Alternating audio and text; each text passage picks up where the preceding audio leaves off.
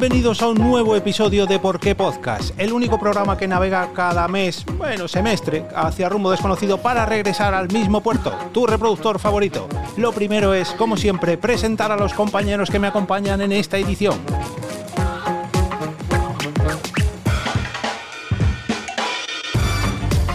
Saliendo al escenario para lucir sus curvas y, sus pre- y su preciosa melena pelirroja, tenemos al primero de nuestros compañeros, el señor Enrique García. Arroba 13 bicis. Arroba 13 bicis.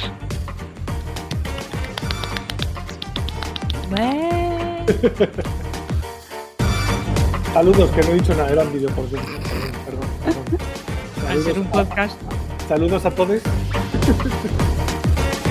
Apurando su vaso de bourbon en el despacho de Varian y Varian, encontramos a la detective privada más minuciosa de, di- de Dibu Hollywood, la señora Mónica de la Fuente. Arroba patinadora. Arroba patinadora.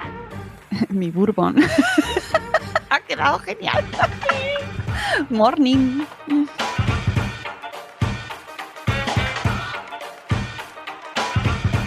Estresada por todos los desastres del rodaje del último corto de Baby Herman y Roger Rabbit, tenemos a la directora de cine más aclamada de todo Dibu Hollywood, la señora Mamen Jiménez. Arroba la psicomami. Arroba la psicomami. No soy un espectro, es que me colorearon así. Oh, oh, oh. Y por último, este que os habla, esta vez planeando el gran plan para acabar con todos los Dibus, el señor Jorge Marín. Arroba eove. Arroba EOB. Os da, os da, os da, os damos la bienvenida al episodio número 101 de ¿Por qué podcast?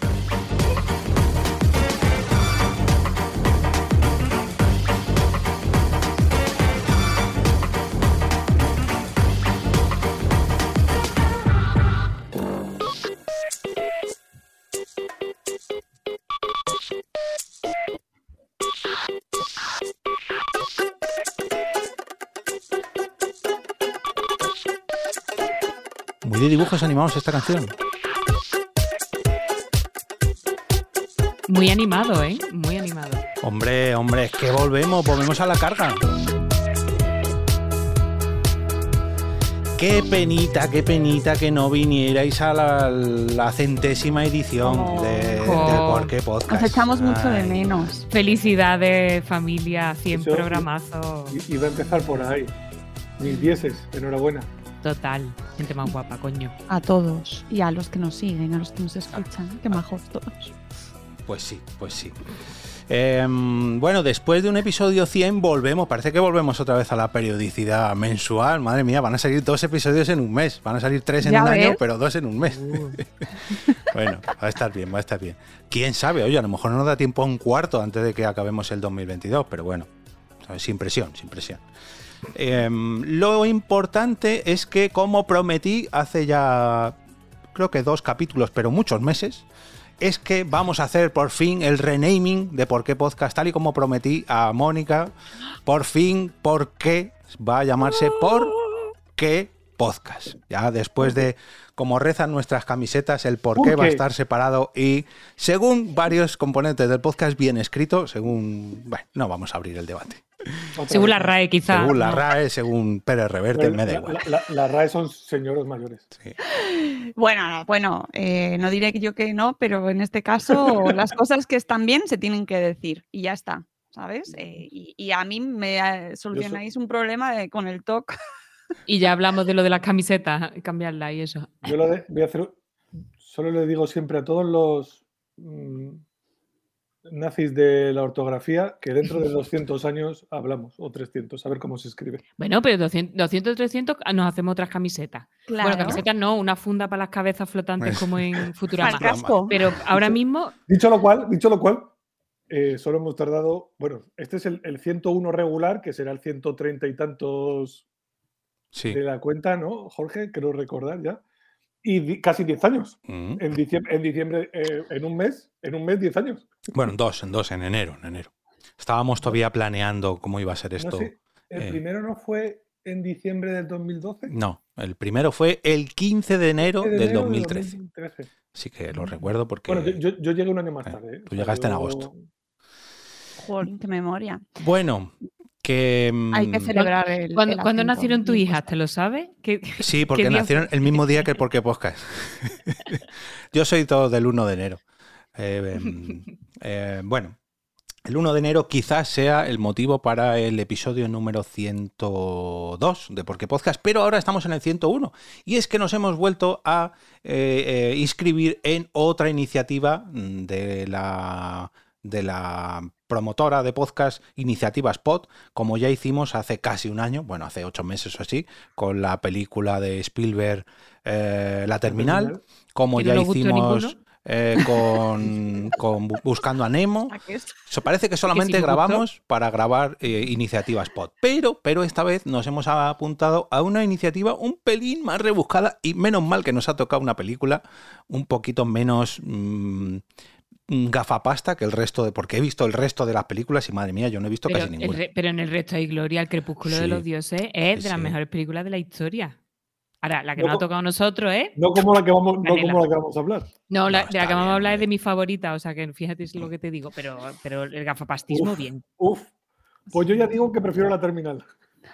Bueno, bueno, a ver, Bueno. Espera, espera, espera. Vamos a terminar lo que hemos empezado y es Venga, de sí. hablar de la iniciativa Metacine y es que 32 podcasts se han unido para eh, tratar películas que hablan de metacine, o sea, sobre cine desde dentro del cine. Amor por el cine. Tornatore, Amenábar, Fincher, Tarantino, directores de una orquesta que nunca debe acabar y que han homenajeado repetidas veces al séptimo arte. ¿Hay algo más bonito para el cinéfilo que el cine dentro del cine? El 23 de noviembre, Iniciativa Spot vuelve a unir micros para hablar de esas películas que se plantean su propio medio artístico. El Guateque, La La Land, Nine, Scream, Todas tienen algo en común.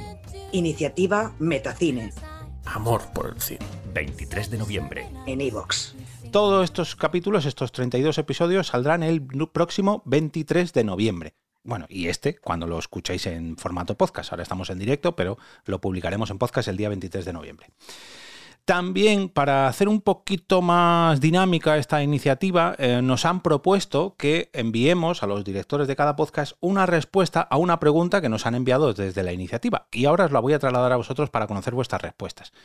Que es, ¿qué director de cine os gustaría que grabase una película sobre metacine? No vale eh, el que cogí yo, que no me acuerdo cómo se llama, el del Mandaloriano y de... eh, que sale en Iron Man. eh, joder, que lo tenía. mira que lo- Taika Ah. Waikiki. No. Eso, John No. Favreau, John Favreau. John Favreau Ah. no vale porque me lo he cogido yo.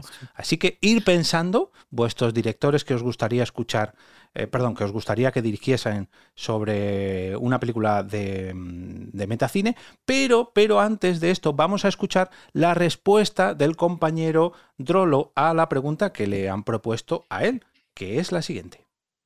Ahora es el turno para Drolo de la Camarilla. ¿Sobre qué actor o actriz te gustaría una película con cine dentro del cine? Muy buenas, yo soy Drolo de la Camarilla y el actor con el que me gustaría una película de cine dentro del cine es el afamado gibraltareño nacionalizado español Bru García. La filmografía del unigénito habla por sí sola. Ha salido en peliculones como Mucho ánimo 500 miligramos de Roman Polanski, H. Caso de Ross Reiner, Sin ánimo de lucro de Algeciras de Clint Eastwood, Poco se habla de Denis Villeneuve y la última, que se estrenará dentro de poco en nuestros cines, Honey oh de Bon Joon-ho, que en castellano va a venir traducida como Poca broma. En este caso, la película donde me imagino y ubico a García sería hecha interpretando a un director en horas bajas, que estaría buscando un elenco de actores amateurs para rodar su última película. Todo eso bajo una distopía donde el campo de Gibraltar es una comunidad autónoma de España que está sumergida a su vez en un ambiente bastante western. Esta película tendría el escenario perfecto para que Bruce explotara al máximo todas sus cualidades. García, como todos sabemos, es un actor instintivo, caliente, reactivo. Reúne todos los ingredientes para levantar un género de cine un tanto depauperado. García, al que siempre se le ha tachado de gannápido, zonzo y orate, creo que amalgama muchísimas características actoral- actorales como para asumir un papel principal en la gran pantalla.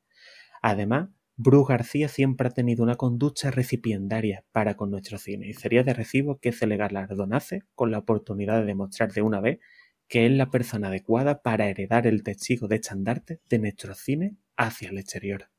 Que, mm, ¿Os habéis pensado vuestro director? Sí. ¿Cuál? Sí. Vale, vale, venga. Yo solo por ver el mundo arder, porque es una afición que me encanta.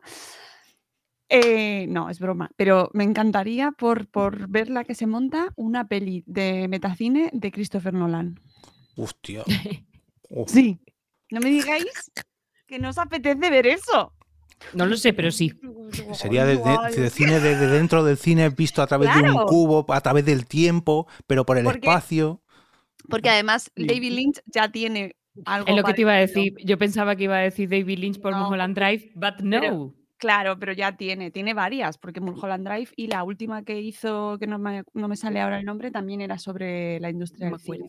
David Lynch necesitaría que repartiéramos psicotrópicos. Claro, antes de entrar. Me, me- me vale perfectamente, No, sí, pero yo- vamos, a mí también, o sea, yo. a mí todo pero lo que problema. haga David Lynch, yo voy. Pero, pero dado que él ya ha hecho pelis sobre este tema, eh, pues creo que me iría por eso, pues por el gusto, por, el, la- por ahí el mundo precipicio, por Christopher Nolan. Venga, Pero, pero yo, me- a mí me ha gustado lo de. A mí todo lo que se le haga a David Lynch, yo voy. claro, sí, sí, sí, sí, totalmente. ¿Tú, tú apuestas por David. Lynch, Quique? No. Ah, vale. No. Pues no. Pues entonces no te gusta tanto. No, a mí no me gusta mucho David Lynch, solo un poco. Eh, yo lo mío sería un clásico muy clásico que no sé si ya se habrá hecho porque tiene, vamos, ser casi seguro, que es el señor Lucas, Oh, señor Bueno. George Lucas. o sea que mm, dirigir, dirigir no dirige, produce. Bueno, sí, alguna ha dirigido, pero mm, precisamente no ha salido muy. Pero bueno, oye, bien, bien visto, bien visto. No sé si la de THX es. No, creo que no. Bueno, bien, bien, eh, bien visto, bien visto. Eh, ¿Y Mamen? Que también daría para el mundo arder, por cierto. Sí. Pues yo mm, voy a tirar por, por, a pesar de que he defendido antes la gafapasta, voy a tirar por comedia pura y dura y Edgar Wright, el de la trilogía del corneto, Ay, me encantaría. mm, pero con Simon Pegg y Nick Frost. O sea, la triada haciendo metacine, yo, yo me parece muy bien ese tema. Sí, total. Pues eh, yo voy a sacar una nueva, una nueva carta y diría que a Santiago Segura. Fíjate, que Santiago Segura también tiene que tener. Oh. tiene que tener historias que contar. Pero bueno, eh, este será tema para otro capítulo. Vamos con la película que hemos venido a tratar hoy, que es ni más ni menos que la película ¿Quién engañó a Roger Rabbit? Who Framed Roger Rabbit? Que, mira, primera curiosidad de la película, en inglés no lleva interrogante, no es una pregunta, porque eso trae muy mala suerte. Por lo visto, las películas que llevan preguntas en los títulos, al menos en inglés, no triunfan. Así que mira, metadato que traemos aquí hoy. Una película. Además, en el título original, o a mí eso me ha parecido ver al final de la película, era eh, Who Censored. Eh, El del libro. Del Ah, libro, es es claro, el título pero- del libro. Mm. Claro, claro. O sea, y dije, mm, y me he quedado pensando yo. ¿mm? ¿Quién censuró? Sí. No ¿Quién ha sé, no sé. censurado? Sí. O quién ha cancelado. Está tan de moda últimamente. ¿Quién ha Es que hay una, hay una teoría interpretativa sobre la peli que es mucho más densa que la ligereza de la comedia. Luego lo hablamos si queréis, Ah, que vale. va más en sintonía con el libro y con lo de la censura y esas cosas. Mm, vale, vale. Me gusta, me gusta. Pues ahora, según vale. vaya repasando los datos antes de ponernos a repasar la película, si tenéis algún dato más sobre esto, lo coláis aquí. Una película estadounidense de 1988 dirigida por el señor Robert Zemeckis y protagonizada por Bob Hopkins, Christopher Lloyd y Charles Fleischer. A mí a Christopher Lloyd mm, reconozco que estaba diciendo, ¿es o no es? Porque tiene una Pues claro que caracterización... es. Sí, claro que es, pero está caracterizado para que Ah, Claro que es. Sí, para que parezca spoiler, porque esto es un spoiler de la película. desde, el, desde el principio, además, tú le ya, cu- cuando ya la has visto una vez, o sea, cuando ya te la conoces y la ves, mm, dices ahí, sí. Yo es que no la, sí. la- la había visto, pero muy de pequeño, no, por nombre, cuando salió no, pero casi, y hasta ahora no la he vuelto a ver, con lo cual la había borrado completamente la memoria. Bueno, producida por Touchstone Pictures y Amblin Entertainment, combina a personajes reales de personas, de personas de carne y hueso, con dibujos animados, y para ello contó con un presupuesto de 70 millones de dólares, que bueno, es un, un dineral, ya que fue una de las más caras de la historia, pero sus ingresos doblaron en beneficios, ya que fueron de 150 millones de dólares en taquilla, más luego todo lo que vino después. El guion fue adaptado por los guionistas eh, Jeffrey Price y Peter S. Seaman a partir de la novela, que ahora sí, de 1981, Who Censored, Censored Roger Rabbit, de Gary Wolf. La música fue compuesta por el perenne compositor de las películas de Zemeckis, Alan Silvestri.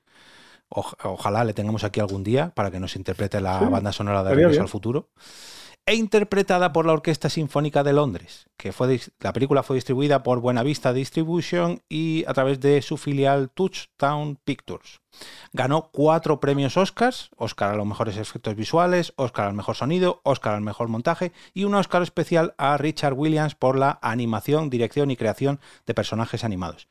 Eh, la película también recibió otras cuatro nominaciones distintas a las cuatro que se llevó ambientada en Los Ángeles de 1947. La trama gira en torno, bueno, la trama la vamos a repasar ahora así cortadita, con cortes como nos gusta a nosotros, pero un pequeño adelanto, gira en torno a un detective privado del cine muy negro, muy negro, muy negro de los años 50 o 40 y muchos, llamado Eddie Valiant, el cual investiga el asesinato de un conocido empresario, productor, director, bueno, uno de estos que tiene mucha pasta. Eh, el principal sospechoso es un personaje animado llamado Roger Rabbit, que es uno de los protagonistas de la película, quien niega haber cometido el crimen. Y la película, como decía, es un homenaje a la era dorada de la animación estadounidense y al cine clásico de Hollywood, por no decir el cine muy negro, muy negro, muy negro. Además, un segundo que me están entrando a la habitación con un ariete.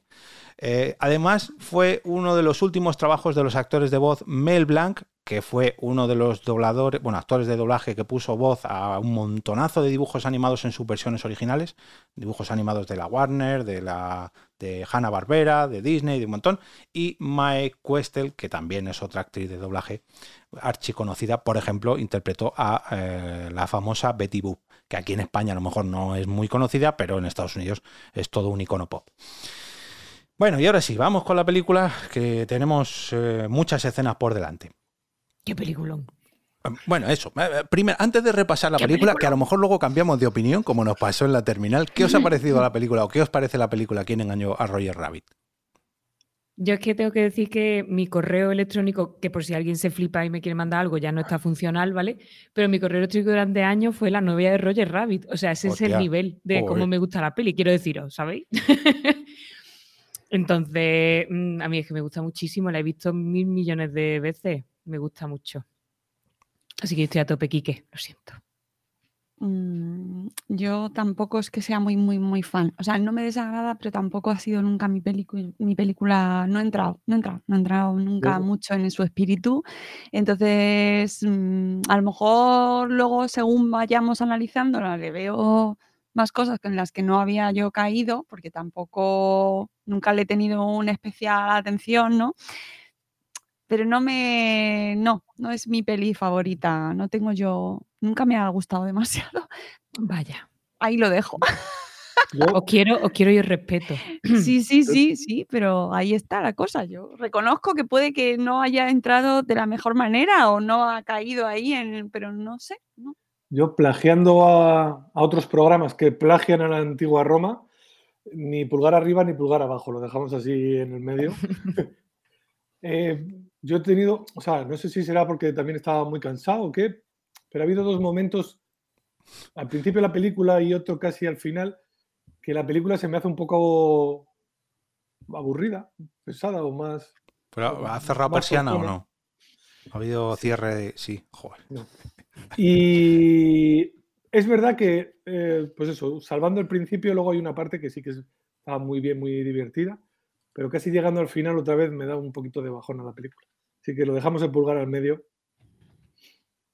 Puede ser entonces que sea una peli que hay que verla de peque y, si no te engancha de peque, a lo mejor luego ya no te termina de enganchar. Puede ser. o sea, a mí de pequeño me encantó, ¿eh? O sea, yo tengo, tenía muy buen recuerdo de ella. Por eso no tenía que haberla vuelto a ver.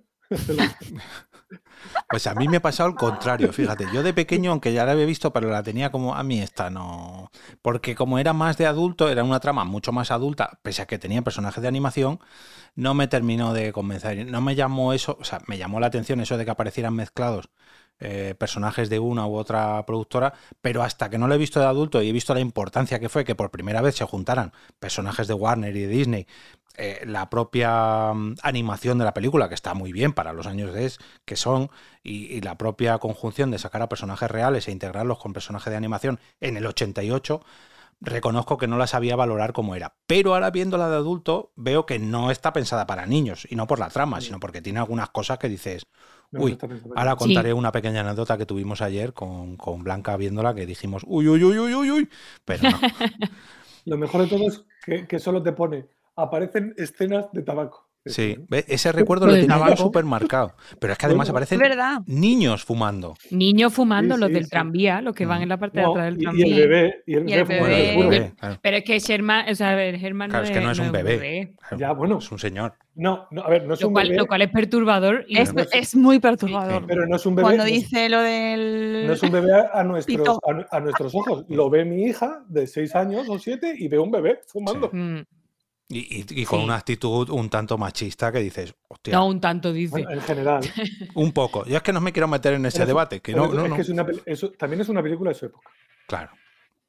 Y, Hombre, que que del repre- 88, pero. y que representa una época anterior. Eso iba a decir. No Y tanto un- del Claro. 88, sino del 47, que por ahí a lo mejor Sí. está más. Bueno, Sí, sí. Sí, pero que fijaros esa, esa combinación de animación y peli, que hombre, a lo mejor se había visto en, en Mary No. Poppins, en La Bruja Sí. Novata, que son dos peliculones del Pero carajo, no es pero esto, esto es otro nivel. Mm. Y, y la diferencia, o, sea, o, o por lo menos a mí me sirve para valorar lo bien armada que está esta, es que luego salió Cool World, ¿os acordáis con Kim Basinger? Se comieron los mocarros, porque eso es que no hay quien lo aguante. No, fue un rollo. sí. Yo, Total. eh, era una de las cosas que, que quería destacar porque viendo, re- revisitando la película, perdón, lo que me he dado cuenta es que la animación, la integración de la animación con los personajes de, mm, reales está muy, muy bien hecha. O sea, mm, en la época debió ser la bomba y aún así a día de hoy, muchos años después, sigue estando muy bien. No, ha- no se le ven mucho las costuras, como le pasa a otras cosas que se hacen por ordenador a día de hoy, unos años Mm. pasados. Está muy, muy, muy, muy bien. La, escena en, la- en el despacho del productor o la escena en la que aparece Jessica Rabbit por primera vez, ese baile, es que ahí hay, ahí hay mucho movimiento y mucha interacción entre los personajes. Y en la pelea, en una de las peleas que tiene el protagonista, también dije yo, joder, qué bien lo, qué bien lo están haciendo. Porque, o sea, mm, o sea, no- parece de verdad una pelea, está muy, muy bien, muy, muy bien integrado todo. Y la propia animación, que ya de paso me va a servir para arrancar ya con la trama, la propia Sí, animación del sí. corto inicial, ¿qué? Sí.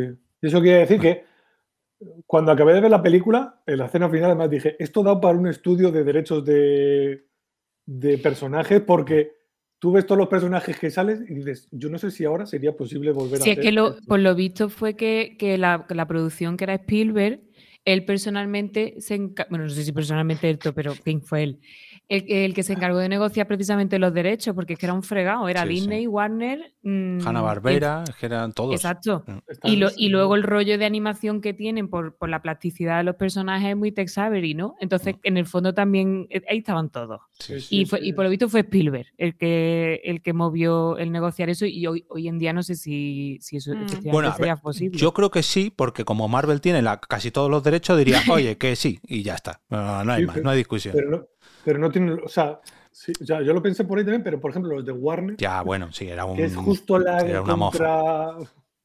¿Y Nickelodeon? ¿Es de, ¿Es de Disney?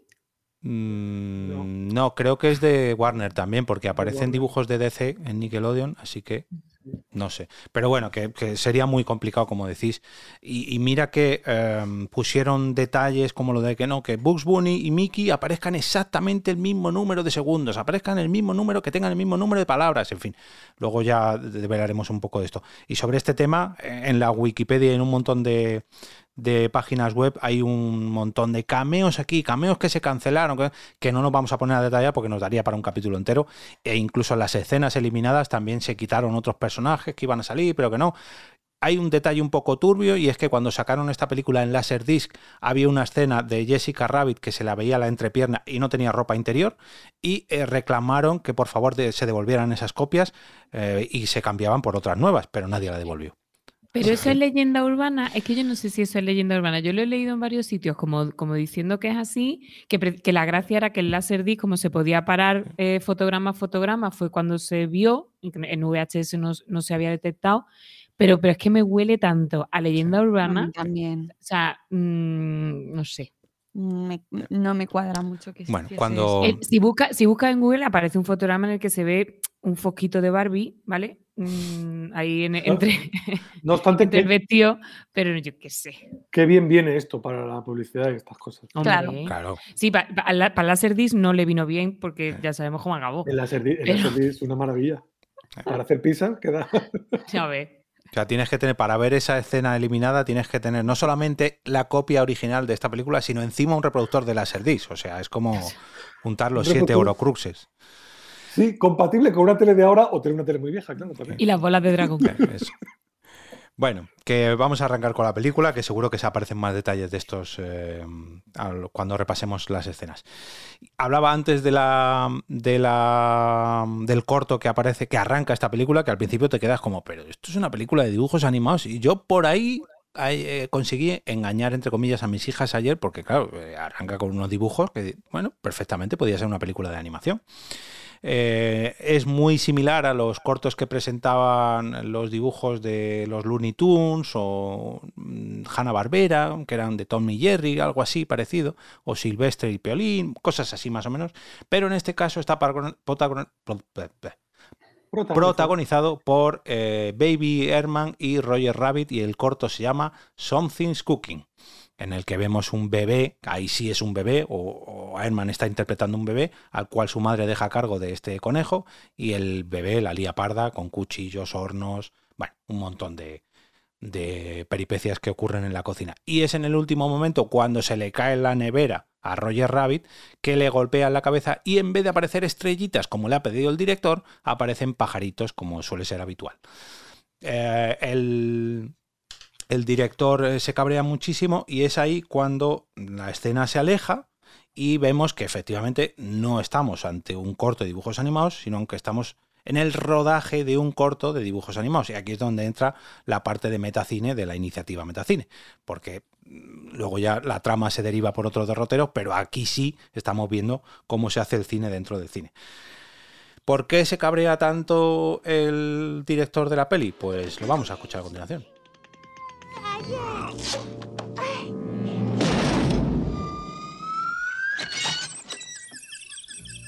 ¡Corten!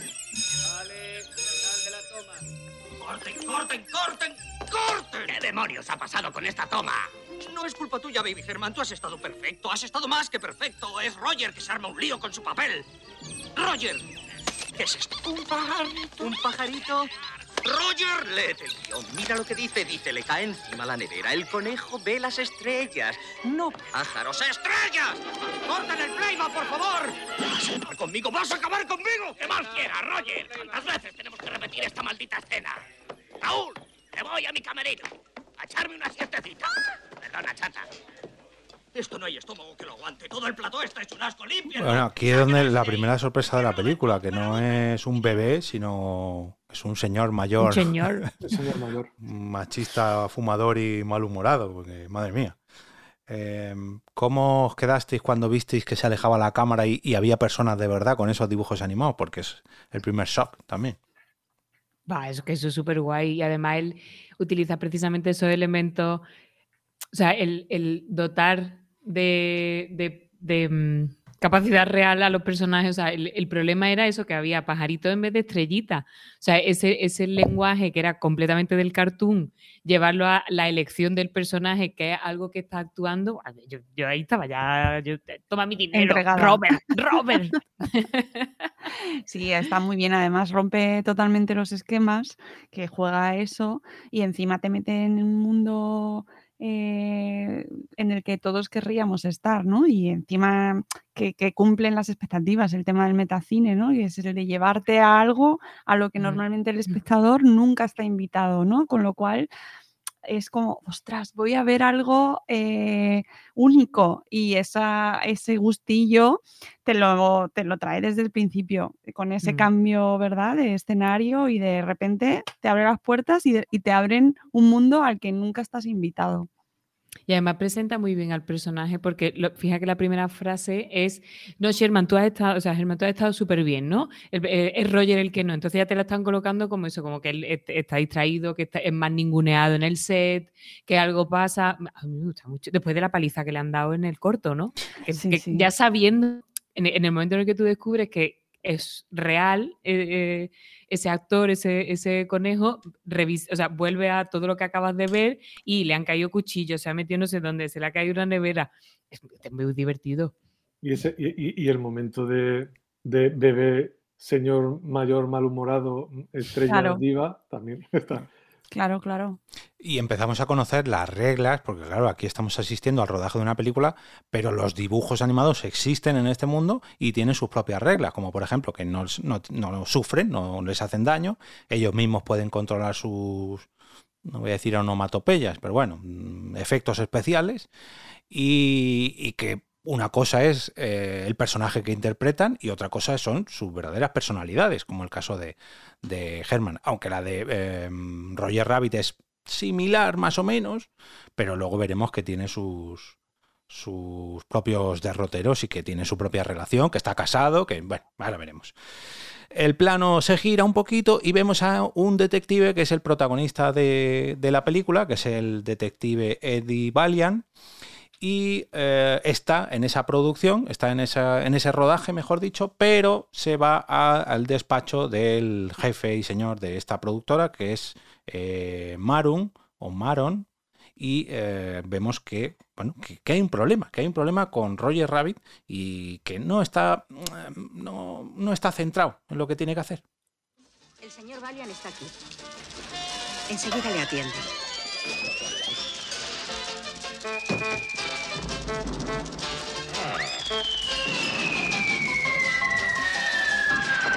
¡No, no, no! Esperas a que se ponga de pie y entonces le atiza el pedrusco. Está bien, RK. ¿Qué sabe usted del mundo del espectáculo, señor Valiant? Solo que no hay otro igual. Ninguno que yo sepa. Y no hay negocio que sea más caro. 25.000 pavos me he pasado en esta última película de Baby Herman. Ya ha visto el lío que se arma el conejo. No se concentra en su papel. ¿Y sabe por qué? Le han tirado a la cabeza demasiadas neveras. No, es un divo. Puede tirarle a la cabeza lo que quiera. Le resbala. Pero destrócele el corazón y se viene abajo igualito que usted o que yo. Lea esto. Jessica Rabbit, mujer de Roger Rabbit, estrella de Maroon, muy acaramelada ante unos calamares con su acaudalado protector. ¿Qué tiene que ver esto conmigo? El detective es usted, deduzca. Mire, yo no tengo tiempo que perder.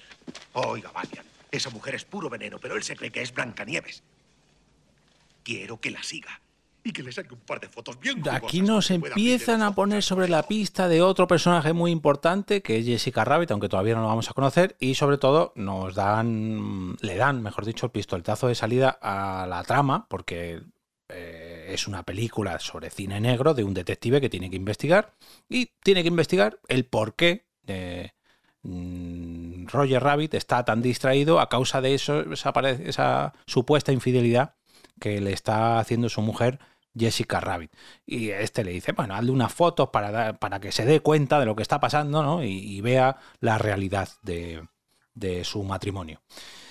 Y aquí, justo esto no lo he puesto en el corte, pero vemos que Eddie Valiant le hace ojitos a una botella de whisky que hay a la ventana y, y se le empieza a hacer la boca agua. Empieza a hacer la boca agua porque tiene un problema con el alcohol. Luego veremos a qué es debido.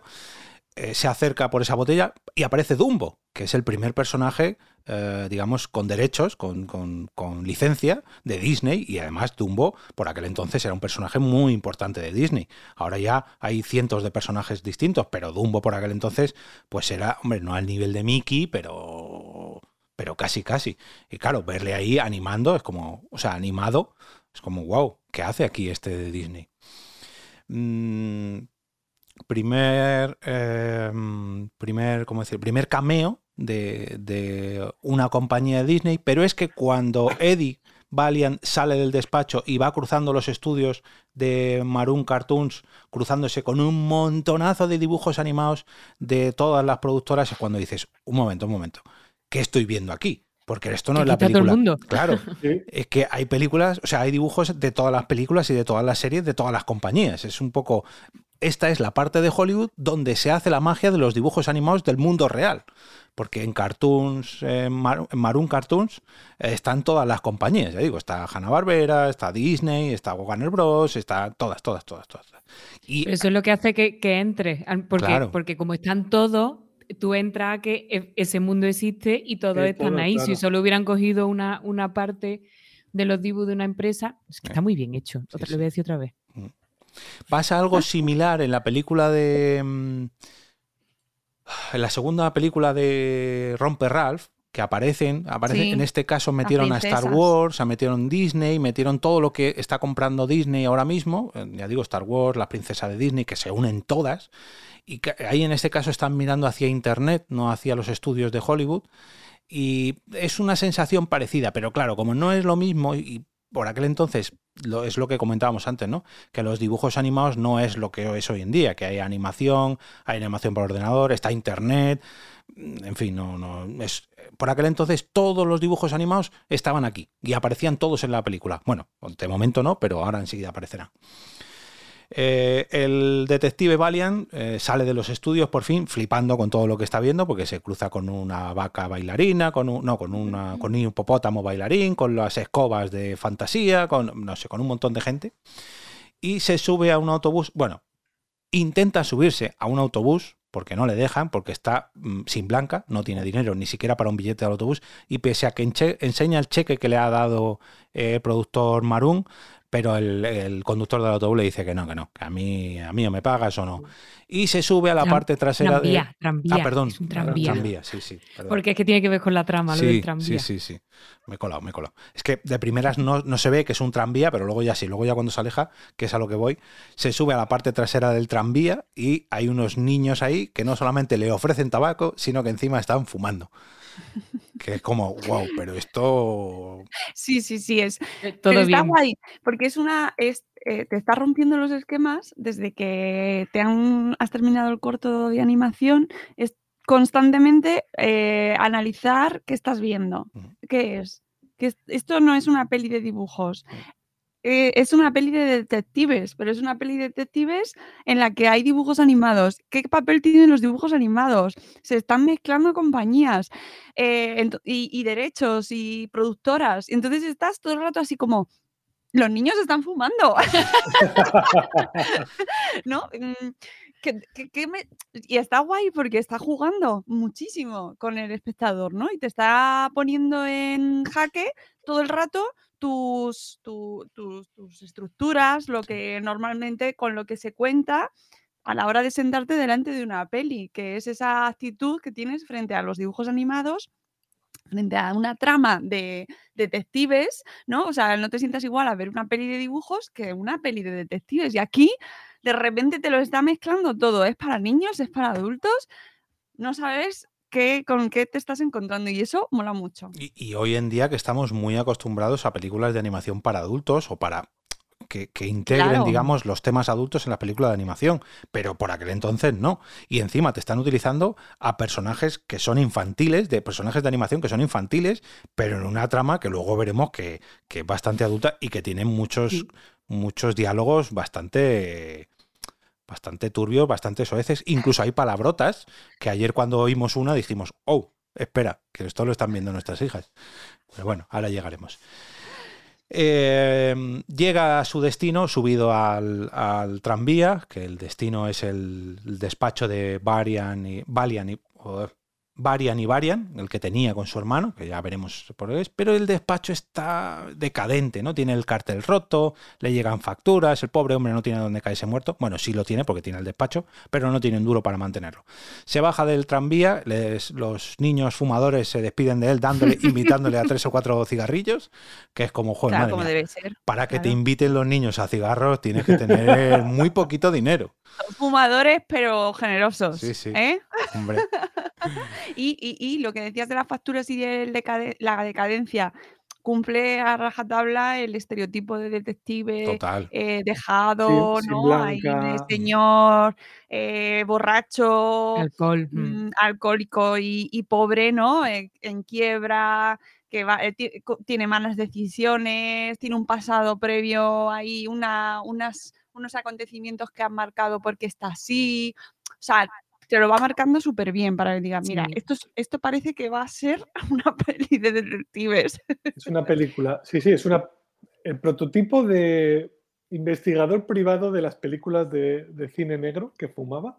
Claro. Que yo, que yo no sé por qué solucionaba siempre el entuerto y estaba sin blanca. Digo yo, pues si, si era el más listo de todos, ¿por qué no tenía un puto duro? Se lo gastaba en whisky y El hombre americano, el, No. el estereotipo de, de señor eh, íntegro que al final tenía que, que sacrificaba Eso es. sus, Mm. sus, sus, mm, Ideales, familias, sus amigos. valores. Claro, sí, sí, sí. Y, y entonces ahí lo cumple fenomenal. Por lo visto en e- en el casting um, se barajó Eddie Murphy, que estaba petándolo Oh, en el Saturday Night Live en ese momento y es que no lo veo No. de ninguna manera porque precisamente eso, este personaje del que estamos hablando, todos tenemos en mente, o sea, el, el Hawking en- encaja muy bien em, en ese perfil de Eddie Murphy para nada y por lo visto también se lo querían proponer a, uy, se me ha ido el nombre, Cazafantasmas, por favor, el Día de la Marmota. Ah, Em, Ah, eh, Es un poco, es un, poco un, un Humphrey Bogart, pero más... Sí, al final el perfil cómico, es eso, ¿no? es Humphrey Bogart en, Claro. el, en el Halcón Maltés, ¿Eh? es porque es Sí, eso, sí, es cine negro, pero, pero eso bien traído con su, con su oficina, con su puerta, su cartel, su persiana, que es la que entra un rayito de luz que dan no sé cuánto, el, todo, todo el pack, y esa cama que sube y baja. ah, bueno, es que aquí me encajan dos de los cazafantasmas. ¿A Bill Murray o a Bill Murray. Dan Aykroyd? Bill Murray. A Bill, a Bill Murray. Que sí, Bill Murray lo puedo ver, pero a lo mejor Sí. hubiera generado expectativa de comedia y no Más hubiéramos entrado tan al trapo en el tono, ¿no? Mm, sí, Claro. sí. Sí, porque además, de hecho, cuando ves la foto de los payasos, en, la, en la- el paneo este que hace por las fotos del detective, choca, ¿no? La, la foto de, de los, herm- de los payasos, porque el personaje efectivamente da poco perfil cómico en ese momento Ninguno. y está Mm. totalmente amargado, súper serio, ¿sabes? Entonces te genera como más, ¡hala! Sí. ¡Qué fuerte! ¿Qué, qué le habrá pasado a este hombre para que pase de eso a esto que estoy viendo, no? Luego, luego Sí. veremos a ver qué le ocurre. Porque acaba de llegar a su despacho, pero no entra. Se queda ahí, le- se cruza con el cartero. Hey Mike, ¿qué tienes para mí? Toma, facturas, como siempre. Brr, Me voy al bar. Y se va al, bueno, al bar, al station bar, al bar de la estación de tranvías, que es donde trabaja su novia, Dolores, y donde están sus amigos o sus compañeros de barra, porque ahí todo el mundo bebe como, como si no hubiera un mañana. La situación de crisis eh, de la ciudad, pues parece que han vendido la línea de tranvías, que es lo primero que le dicen. Este hombre, por 100 dólares, que le ofrecen 100 dólares por esta investigación, que hoy en día dicen, madre mía, 100 dólares, ¿qué haces con 100 dólares? Para él le da para subsistir durante una temporada y encima para pagar las deudas que tiene con su propia mujer, o bueno, con su propia novia. Em, le, le pide dinero, perdón, le, le dice que le va a devolver el dinero que le ha pedido, le pide un trago, como no, no sé si de whisky o de bourbon, eh, bueno, que le pide un montón de cosas que vamos a escuchar a continuación. Mañana es viernes, Eddie. ¿Y sabes lo que pasa aquí los viernes? ¿Qué ponéis pescado? Mi jefe comprueba los libros de cuentas y como no tenga en caja el dinero que te presté, me pondrá en la calle. No te sulfures, Dolores, que te van a estallar los botones. 50 pavos. Sí. ¿Y dónde está el resto? Solo tengo que rematar un trabajo. Oye, ¿y tu máquina de fotos? La mía la tiene un amigo. ¿No tendrá tu amigo una casa de empeños? Venga, Dolores. Tú necesitas los otros 50 y yo una cámara. ¿Está cargada? Tiene que estar. Aún no he revelado el rollo de la excursión que hicimos a Catalina. ¿Cuánto tiempo hace ya de eso? Sí, hace ya mucho tiempo. Claro que esto no lo he dicho, el hombre está sin blanca, pero es que también, eh, no, o sea, no tiene nada, no tiene trabajo, no tiene suerte, no tiene amor, tampoco está la relación ahí un poco eh, en la cuerda floja.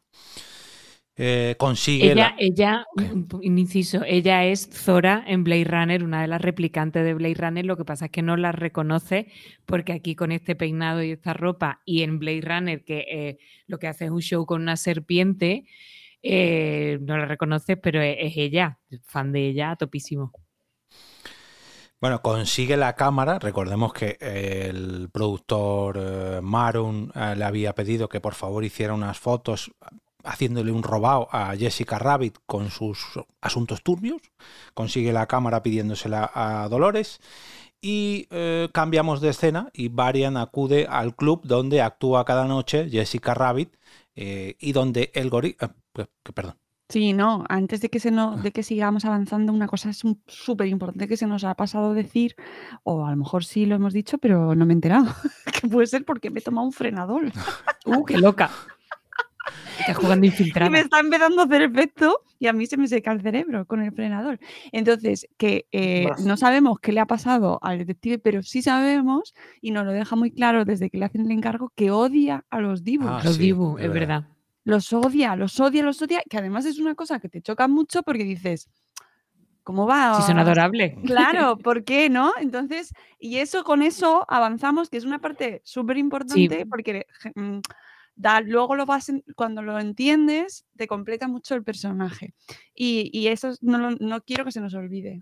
Es verdad. Yo le echaba la culpa de eso a que era un personaje mm, que estaba Amargado, amargado, ¿no? claro. O sea, que dentro de lo de los dibujos era el menor de sus problemas, que era encima de. Claro, pero, pero insiste mucho, Sí. no quiere ir para nada a la zona esta, de- al país de los dibujos. Es como, Dios, como mm, si tú mismo dices, "Ah, ¿qué, qué- qué le habrá pasado a este señor? Mm. ¿No? O sea, algo, Mm. le, algo le pasa. No se Es que de ríe hecho ellos. él se refiere a los dibus como, o sea, eso, dibus, pero lo dice con un tono muy peyorativo, no es, y no le es los es los molestan. dibus.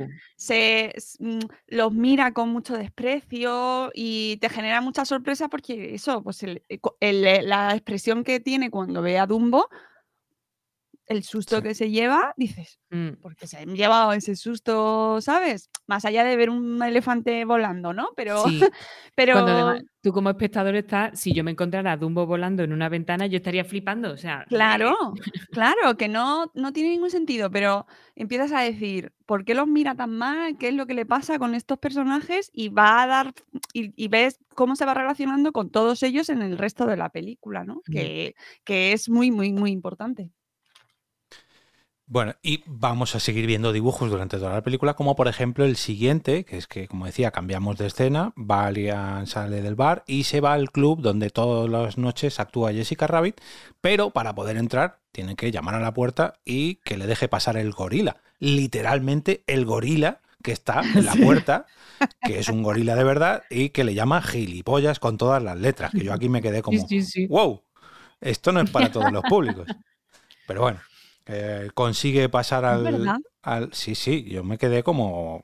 Uy, esto mínimo palabras malsonantes mayores de siete. Claro, rompiendo, rompiendo Claro. de nuevo el, ¿sabes? E- el- las expectativas y Lo, haciéndole... lo naif de los dibujos, Claro. de no, esta gente tiene una vida y en la vida pues dicen taco como... Claro, claro. Sí, sí, sí. Es, eso es una, la estrategia que tiene toda la peli. Mm. Esto me recuerda, es que estaba, eh, estaba a ver si lo he encontrado por aquí, porque lo tengo por aquí, de un cómic que refleja muy bien todo esto, que el, el de los gorilas son puertas de discotecas, son gorilas, se llama Black Sat, que es de un autor español, que precisamente es de una trama también de cine negro, eh, de un detective, que en este caso es un gato negro, que detective, que los policías son eh, perros, los gorilas son gorilas de discoteca, en fin, adapta todos estos animales a las profesiones reales, reales humanoides. Pero bueno, que me voy del tema. Eh, consigue entrar en el club de Jessica Rabbit, no recuerdo el nombre del club, pero nada más entrar ya nos dan la primera gran bofetada. Si habíamos visto a Dumbo, lo que vemos a continuación es la releche. Y es un duelo de piano entre el pato Donald y el pato Lucas, que es como, uy, Brutalidad. esto, porque claro, además son las antítesis de los personajes secundarios de las dos grandes compañías. Los dos patos, además, uno blanco y otro negro, pero suelen ser los, los no, bueno, no sé si antihéroes es la misma, la mejor palabra para describirlo, pero bueno, los acompañantes de Mickey y de Bush Bunny, los secundarios de lujo, eh, que encima son patos los dos y que encima son torpes los dos y que malhumorados los dos, en fin, son muy parecidos, pese a que uno es blanco y el otro es negro, son prácticamente el mismo personaje interpretado por, por Disney y por Warner Bros. Y claro. Sí, pero ahí, ahí, te están dejando claro que los dibujos tienen que hacer cosas para ganarse la vida. Claro, o sea, que, el, el, que ese show business no, está, no es, eso no es solo diversión y jiji, jaja y ternura, sino que esta gente es que tiene que currar de noche en un club, eh, liando la parda, porque si, porque si no, no viven. Y ahora veremos otro caso también que aparece en el club que dices, madre mía, lo de los dibujos sí. están un poco en decadencia. Eh, mientras eh, en el fondo, en el escenario están Donald y Lucas, eh, se sienta, o mejor dicho, se va a sentar, pero no llega a sentarse porque le interrumpe, gastando en una broma, el señor Marvin Acme, que le tira un chorrazo de tinta invisible y se ríe mucho, ja, ja, ja, te gasta una broma, le da la mano con un, no sé cómo se llama, un un cacharro de estos que te dan calambrazos. De, de, de calambrazos, sí. sí. Y se ríe más todavía. Varian dice que me estás contando, señor. Yo quiero aquí, vengo a trabajar, déjeme en paz. Y claro, se da cuenta de que es eh, un personaje muy importante de la escena hollywoodiense de, de, esta película, porque es el dueño de The Bollywood, que es la parte de Hollywood donde viven y donde se crean todos los eh, dibujos animados, que luego veremos esa, ese país de fantasía, ¿no? Eh, Pero y que se llama Acme, Acme claro. que es la empresa Acme, que fabrica sí, sí. todos los artilugios con los que el coyote intenta cargarse al correcamino. Lo que yo no sé si en Disney esto aparece, porque esto es de Warner seguro, pero en Disney esto yo no sé. De los Looney. Sí, pero yo no sé si en, en, me suena a mí en Disneyland que estuve hace poco ver algo de Acme también, no sé si en la zona de Toy Story o algo así. Yo no sé si Acme, a lo mejor Kike, ahora que está en una zona más americana, eh, sabe decirnos si Acme es alguna marca muy, no sé. Conectamos no. con Estados Unidos. Nuestro enviado especial en Indiana. No te, no te sé decir, ¿no? Aquí yo no he visto nada de Acme. Pues me sonaba a mí que era algo que, que, sí, que aparecía en los dibujos de la Warner o de los Looney Tunes, sí, sí. pero que es Siempre, una marca. Todo lo, que, todo lo que fabricaba, todo lo que compraba el coyote para intentar eh, cargarse al correcamino, siempre era marca Acme. Era absolutamente todo. Bueno, aquí cuando ya por fin encuentra sitio para sentarse al, en la mesa de al lado de, de Marvin Acme, eh, nuestro protagonista eh, Varian pide un whisky on the rocks, un whisky con rocas a un pingüino camarero y le dice, con hielo, ¿eh? Te, disco, te he dicho whisky con rocas, pero es con hielo. Y, ah, sí, sí, vale. Y luego vuelve y efectivamente le trae un whisky con rocas, que se queda mirando la piedra como diciendo, ah, maldito pingüino. No, no, y, lo, y, lo, dice, dice, estos dibus. Sí, claro, se, vuelve, se vuelve a quejar.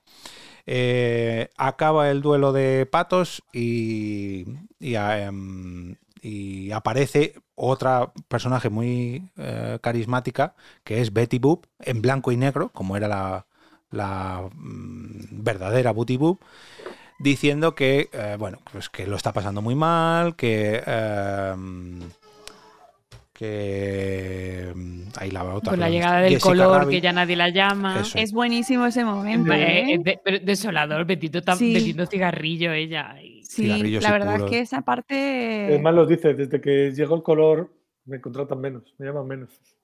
Sí, sí, sí. Y sobre... Dice mucho. A ver, es que fue lo que le pasó. Es que.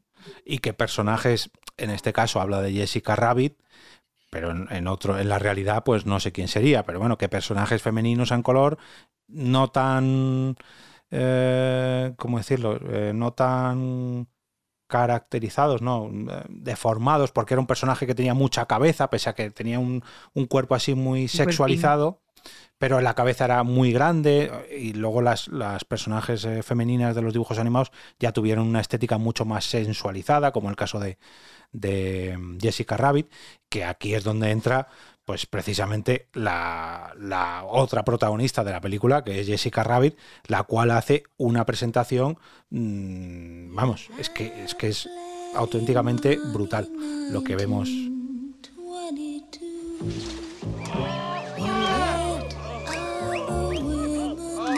O sea, esto es perfectamente una representación de un, eh, no quiero decir un burdel, un eh, lo de Moulin Rouge, un Cabaret. Un cabaret, eso es.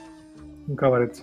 Hayward, eh, ahí cogieron Sí, un poco sí. una James, James Mansfield, no sé cómo se pronuncia el apellido, mm, la tetilla grande de, de ella, las piernas de Marilyn, las curvitas. Es. Ahí hicieron, hicieron Un una remix. mezcla de todas las las señoras estupendas y sacaron a, a esto.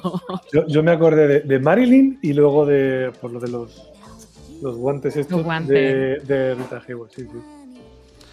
Bueno, hace un despliegue, que es el mismo despliegue que nos ha hecho Kike en la intro, con su melena pelirroja, con sus curvas, con. Bueno, eh, literalmente tengo. se, se gana a todos los hombres de la sala, porque además va uno a uno haciéndoles bailecitos. eh, Al propio Marvin Acme, al propio eh, Varian, en fin, es una, uno de los personajes más famosos de la escena animada y de la escena del club, eh, de los clubs hollywoodienses, porque en cuanto se aparece ella, todos los hombres de la sala se van al al frente del escenario para verla. Y hay que decir que es el personaje que ha quedado de esta película. Hombre, a ver, es que es muy icónica. De hecho, es la portada de la película. Porque yo, claro, vengo de un Halloween donde aquí pues hay gente que se ha disfrazado de, de Jessica Rabbit, pero nadie se disfraza del conejo. Es más complicado el traje. bueno, pero Heidi Klum, eh, Heidi Klum se disfrazó de Jessica Rabbit poniéndose prótesis. Sabéis que ella hace como fiesta de Halloween súper épica y se curra mogollón los disfraces. Pues uno de ellos fue de, de Jessica Rabbit con esa, eso, con, con esa anatomía absolutamente imposible con unas prótesis que se puso. Mm, Además cumple muy bien el, también otro estereotipo de las películas de gángsters, que es la mujer fatal. La ella. Esa- ese personaje, pues como Kim Basinger en... No me acuerdo qué película. L.A. Confidencial. Exactamente esa. Gracias. Y que, pues eso, que tiene esas características, la sensualidad a tope, el, el- el aire de, ¿no? Como de, de amargura o como de destino mm, fracasado, ¿no? Como que está perdida y, y aunque en este caso en la peli choca, ¿no? Por ciertas cosas que luego le van pasando o, por, el- la- por su pareja, por quién es, pero cumple de primeras ese estereotipo y ya la, la Que ojo, ubicas muy bien claro. y, Oh. y ya se ha mantenido perfectamente en el tiempo, claro. Durante toda la peli, ojo spoiler, te hablan, o sea, juegan con esa dualidad que comentabas tú, de es la protagonista, pero no sabemos si es la mala, es que es posible que sea la, la- la mala y además es que o sea, está así todo el rato porque te dan esos, te hacen esos guiños de que es posible que sea una de las compinches que están en- dentro de la trama, que eso también pasaba mucho en las películas de, de cine negro de los años. Claro, porque, porque la, de- las mujeres éramos objeto, éramos como si hubiéramos estado allí, Mónica y yo. Eh, la- las mujeres en esa peli, precisamente esa figura de la femme fatal era un, un alma un poco atormentada, pero que instrumentalizaba su sexualidad, o sea, que era maquiavélica para conseguir cosas, cuando en realidad estaba siendo un objeto, ¿no? Eh, mm, y, aquí te intentan romper con eso, y ahí es donde viene esa frase que es la que todo el mundo conoce de no soy mala, es que me dibujaron así, eh, que, mm, et- está guay eh, precisamente para colocarte en cuidado con, con la expectativa y con la imagen que te genera de, ¿no? Que, que al final es un poco el leitmotiv de la peli. Ese y que la risa nos salvará, que es por lo que a mí me gusta tanto esta peli. Vemos precisamente otra escena em, muy al hilo de todo esto que estáis comentando, y es que eh, acaba su actuación, y según acaba su actuación, Marvin acude, Marvin Acme acude a su camerino con un ramo de rosas y vemos que entra en su camerino, pero sospecha mucho, el detective Varian sospecha mucho de lo que ahí va a pasar. Intenta mirar por la mirilla a ver si capta algo para sus fotos famosas y es pillado por el gorila que le coge automáticamente, le tira por el callejón de atrás que está lleno de basura, de ratas y de, de mugre en general, pero casualmente, en vez de tenerlo peor para investigar lo que está ocurriendo, lo tiene mejor, porque tiene una ventana grandísima por la que poder espiar lo que está, lo que está pasando. Y aquí viene otra escena que yo tuve que hacer un parón. Porque lo primero que le dice, uy, no, en la cama no, mm, Marvin, no, no me apetece, no, no", Y empieza una escena que todo parece indicar que es una escena erótico festiva. Eh, y bueno, pues eh, escuchamos, escuchamos cierta fiestecita, ¿no? Que tienen entre ellos. Esta noche no, Marvin. Me duele la cabeza. Pero Jessica, me lo prometiste. Está bien. Pero esta vez quítate el chocasoc de la mano. Palmas, palmitas. Palmas, palmitas.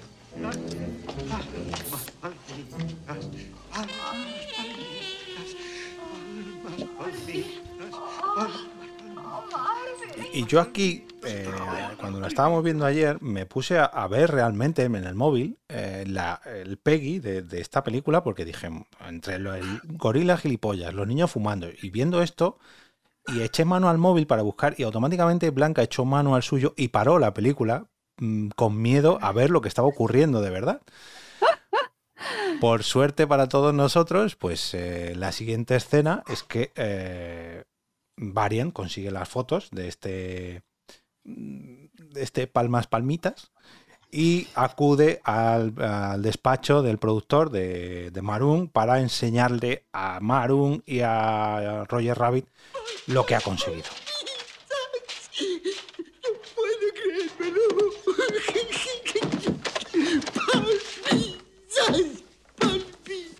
Pero es verdad. Ánimo, hijo, no eres el primer hombre cuya mujer hace palmitas a sus espaldas.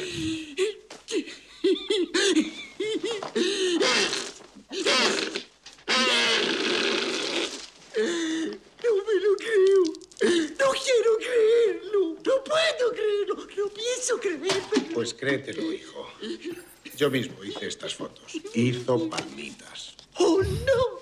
¡Mi Jessica no! ¡Palmitas no! ¡Es imposible! ¡No puedo creerlo! ¡No puede ser! ¡Es imposible! ¡Jessica, mi mujer! ¡Es absolutamente Pues sí, por desgracia, Roger, eh, tu mujer hizo palmas palmitas literalmente con... Higo y castañita.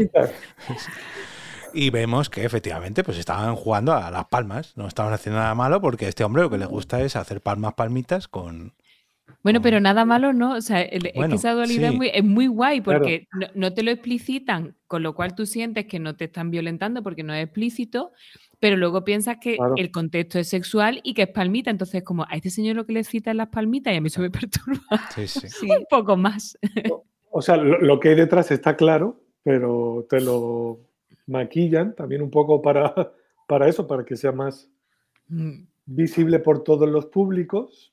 Sí, y te lo- Adem- además lo sordio de que es el tío eso, que es el dueño de Bolly- de que es el que controla tal. Entonces, como este señor se dedica a ir a, los Dibu a pedir lo que le gusta, uy, uy, uy, uy. Además, Desde, desde la escena anterior ya te dice, no se pierde ninguno de los de las actuaciones de, de Jessica, le ves así todo nervioso, se echa colonia Sí, antes sí, de empezar la, la esta, y, y- y luego ya sale Jessica, que es lo que hemos dicho antes, hipersexualizada, pues, hombre, pues, Mm. ya en esta siguiente escena, pues, o sea, siguen jugando con el mismo...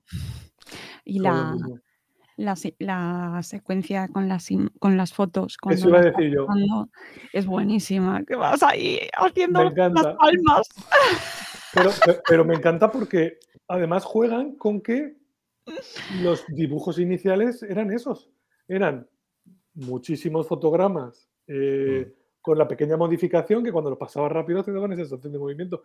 Que todos hemos hecho la tontería de niños de coger un, una cuartilla, empezar a dibujar y hacías así parecía que se movía. Sí, en mi libro de lengua de cuarto.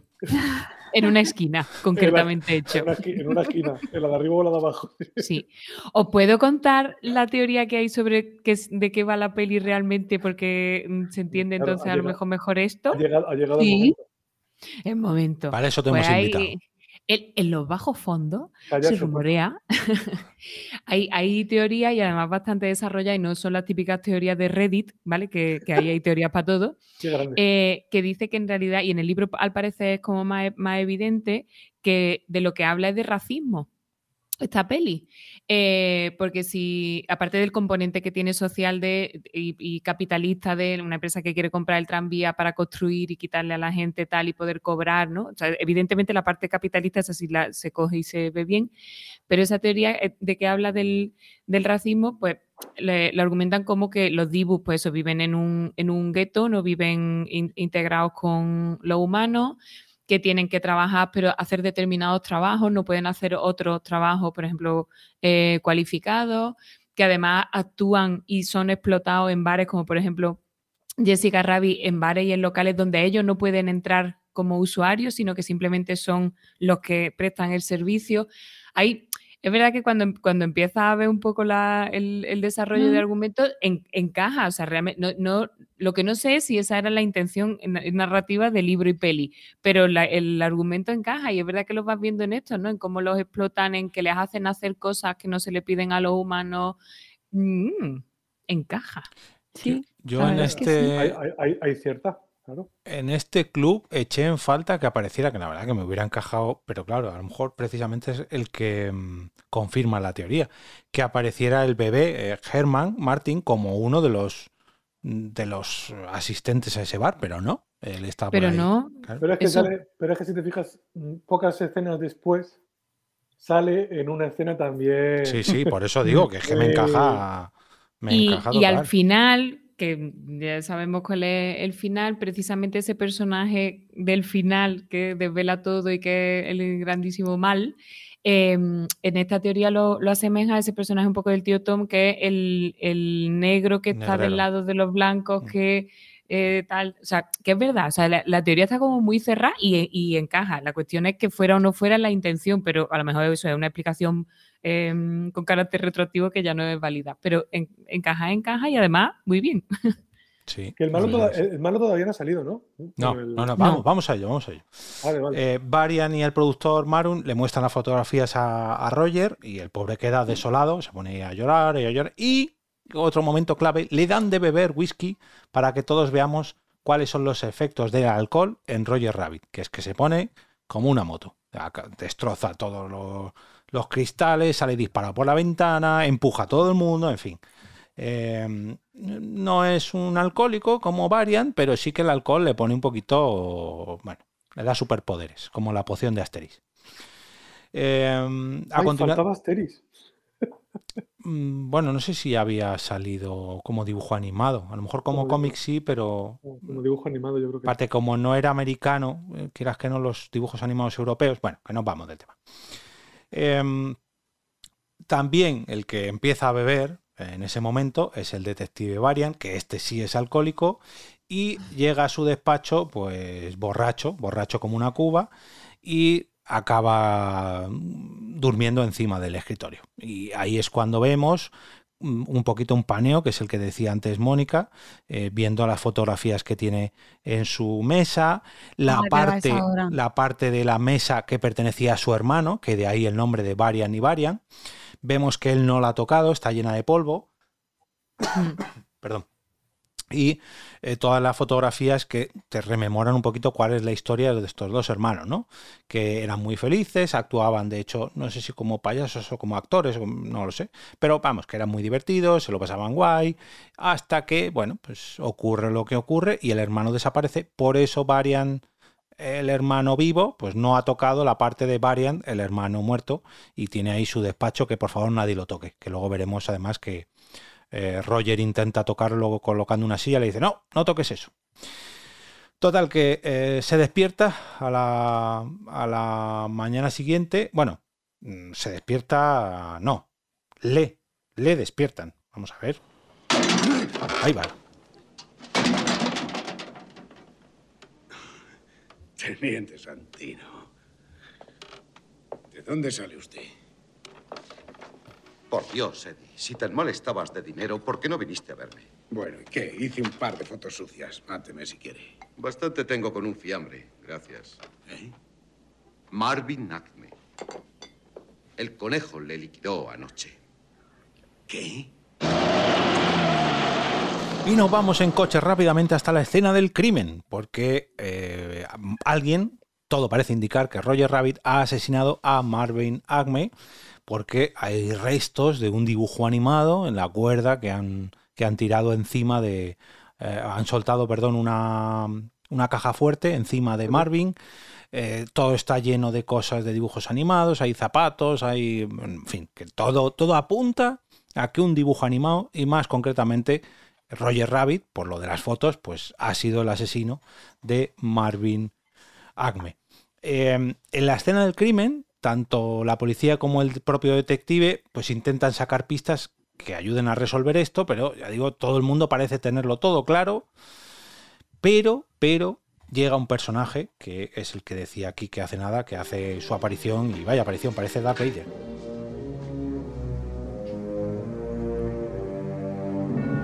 ¿Se está llevando este hombre pruebas del escenario del crimen? No, fue. Valiant lo recogía para dárselo a usted. ¿Verdad, Eddie? Démelo. Desde luego. Su número uno en ventas. De tanto trabajar con Dibu se le ha contagiado algo. No trabajaba para un tipo. Trabajaba para R.K. Marun. Sí, ya hemos hablado con el señor Marún. Nos ha dicho que el conejo se alteró mucho cuando usted le enseñó las fotografías. Que dijo que de un modo u otro su mujer y él acabarían por ser felices. ¿Es cierto eso? Oiga, amigo, ¿tengo yo cara de taquígrafo? Cierra el pico, Eddie. Aquí el caballero es juez. No se preocupe, teniente. Por el olor diría que es el alcohol el que habla. No importa, el conejo no llegará muy lejos. El juez Doom, que es el personaje interpretado por Christopher Lloyd, el famoso Doc de Regreso al Futuro, pero que en este caso está caracterizado pues como un juez implacable, un personaje bastante siniestro, mmm, bueno, parece, como su propio nombre indica, que es incluso la propia muerte. Eh, Además, hablando de la muerte, hace, enseña, mejor dicho, cómo él eh, ejecuta los propios dibujos animados, porque, como he dicho antes, los dibujos animados no sufren, no reciben daño, no pueden morir, pero ha encontrado la manera de sacrificarlos en una escena un tanto violenta. Además, que... en, la, en, la, misma peli lo dice, dice los dibujos, los dibujos no pueden eh, morir. Bueno, el juez ha encontrado una forma, ha mezclado el ácido, el baño, el baño. El, el, baño, lo llaman el baño, lo llaman el baño, sí.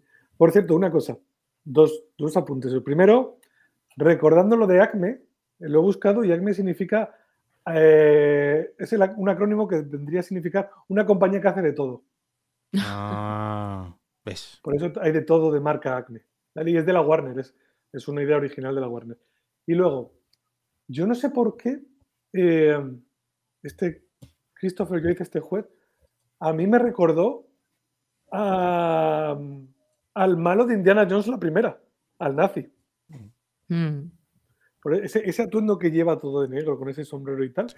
O sea, no, no, sé, no, sé, no sé por qué me vino a la cabeza, que a lo mejor no tiene nada que, que ver, pero, bueno, pero, pero lo, lo que, conexión. Lo que, lo que se traduce de lo que estás diciendo es que la caracterización del personaje te claro. lleva a que inequívocamente tú sientes sí. que es el malo y además te genera rechazo. Sí, pero es que además me acuerdo de eso por lo que hemos dicho antes de, del contexto de, de, del racismo, porque es que, claro, el malo de Indiana Jones, el de la primera, pues es un, es un, es un nazi. Sí, bueno. genera es querencia, querencia por exterminar a gente. Sí. Sí. Llámalo nazis, llámalo Doctor Doom, llámalo, bueno, Doctor no, Juez Doom, en este caso, el Doctor Doom es otro también, que bien podría ser nazi y bien podría ser el, el asesino de dibujos animados. Bueno, después de ver las oscuras intenciones del juez Doom, volvemos a Varian, que vuelve también en su despacho y se encuentra en las escaleras con una señora. Aquí volvemos a sexualizar a las señoras porque vemos un culo directamente eh, ¿Sí? que intenta quemar o parece que está intentando quemar a un bebé. Y sí. eh, le, ¿qué hace? ¿Qué hace? No, no, no. Y ya consigue apartar a la señora y resulta que le estaba encendiendo un puro a Baby Herman que está en su carrito fumando puros, que es un bebé fumador que dice, madre mía, yo no sé dónde va a acabar esto. Eh, el caso es que Baby Hernán le confiesa, bueno, le confiesa, le advierte a Variant que mmm, Roger Rabbit no puede ser el asesino de. de. de Acme, de Marvin Acme, porque, porque no, porque es íntimo amigo suyo y porque que no. Es una buena persona. Que es una buena persona. Buen, y, buen dibujo. y además, eh, mm, le, le- nos suelta, bueno, nos le dice a, a, a Varian, que realmente nos lo está diciendo a nosotros, que Acme tenía la intención de dejar en herencia a todos los dibujos la zona de eh, Dibujo Hollywood. Que él, cuando dejara este- esta, esta vida, pues quería donar, por así decirlo, a todos los dibujos la zona. Y claro que no tiene sentido que Roger Rabbit mm, le mate para querer para querer conseguir algo que iba a conseguir de todas las maneras. Bueno, un dato más que parece, parece balabí, pero que no lo es. Veremos a ver luego lo que pasa. Que Eh, sería liberarlos de la esclavitud. Claro. Yo sigo con, sí. la, con la teoría Sí, paralela. Eh, el caso es que eh, Varian eh, acaba discutiendo que sí, que no, que no, le tira por las escaleras a Baby Hernan y se mete en su despacho. Dice ya, no, no, no lleva razón, porque no, no, no, y se mete en su despacho a seguir bebiendo y a dormir la mona. Vemos que el pobre hombre no tiene donde caerse muerto literalmente porque su cama está escondida en unos archivadores de la pared que dicen, madre mía, madre mía, esa cama tiene que oler. Que bueno, Hace rayos. Sí. La descuelga, se mete a dormir y es cuando mm, salta a escena Roger Rabbit, que estaba escondido en esa cama, estaba intentando dormir, bueno, estaba, estaba durmiendo, no intentando, en esa cama archivador del despacho de Varian y le pide ayuda, le pide ayuda porque él dice que no, que no es el culpable del asesinato, que él no ha sido. ¿Cómo demonios has entrado aquí? Por la ranura del correo. Pensé que sería mejor esperar dentro, teniendo en cuenta que me buscan por asesinato. No me digas. Solo por hablar contigo podrían empapelarme por encubrimiento. Un momento. ¿Sabe alguien que estás aquí? Nadie, ni un alma, excepto... ¿Quién? Ah, bueno, verás.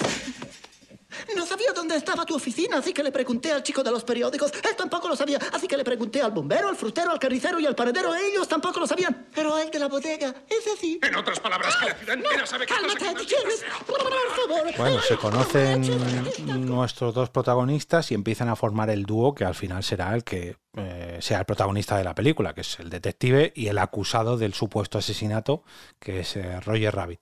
Lo El falso escon- culpable. Eso, falso culpable. El- eh, lo esconde en su gabardina, se lo lleva a bar de Dolores, se lo dice a Dolores, que, uy, que es- no, no, ah, por favor, ayúdame y vamos a ver qué podemos hacer con este hombre, ocúltalo aquí en el almacén de, del bar hasta que veamos a ver qué podemos hacer y bueno, pues, pues vamos a continuar con las escenas de la película porque empieza un poquito de, uy, vamos a esconder, uy, no me escondo, uy.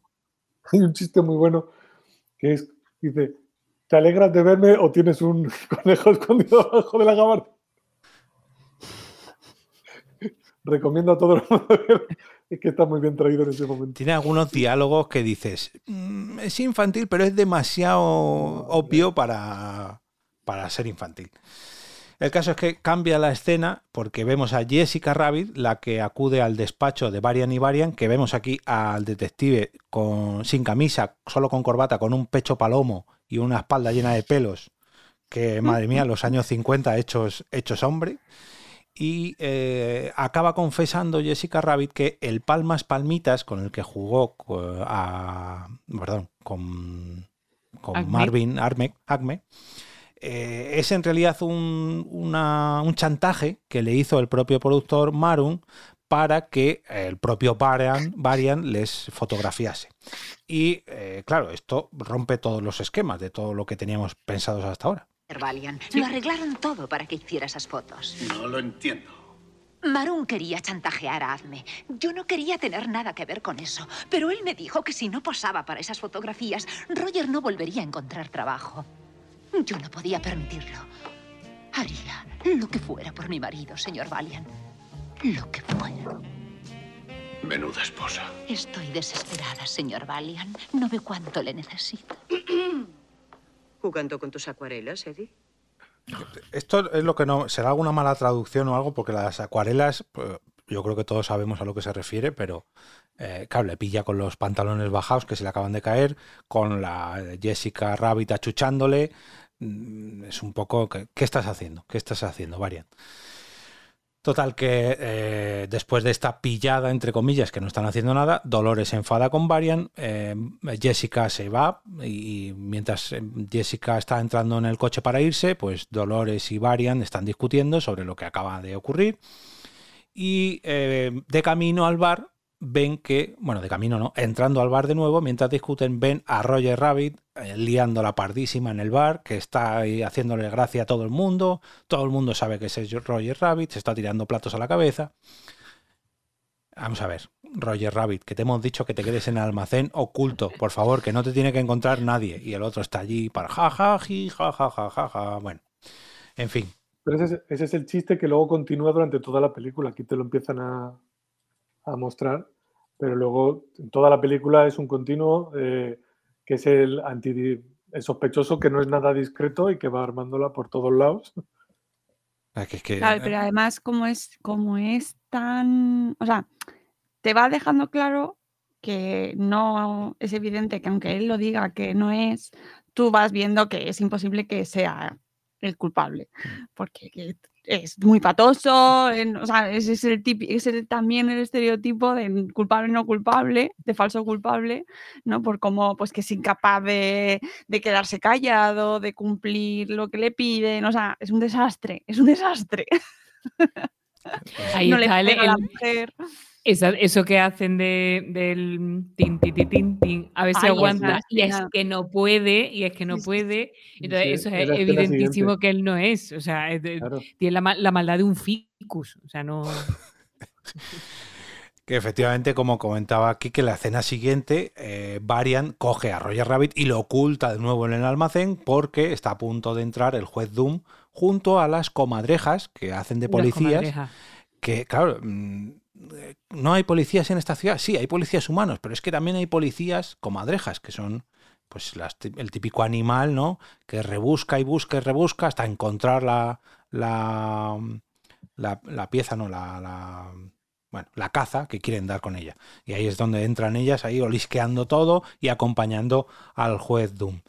Pero que eh, además están, están muy bien caracterizadas porque digamos que la protagonista va vestida de mafiosa total. Sí pero luego los otros, pues son locos de atar, o sea, son. Están todos Sí, pero son locos, pero van vestidos de, los chicos malos del callejón, de las típicas pelis de cine negro, ¿no? Em, eso es. Bueno, el caso es que eh, con ese truco que ha comentado Carmen de llamar a la puerta, de toc, toc, toc, toc, toc, al final acaban pillando a Roger Rabbit. Carmen. Oh, Carmen. Carmen. Siempre me pasa lo mismo. Bueno, un saludo para Carmen también. Eh, acaban pillando. me habla, me habla de usted a partir de ahora. ¿eh? vale. Eh, acaban pillando, acaban descubriendo que Roger Rabbit está oculto en el almacén. el juez Doom le acaba casi, casi, casi cazando.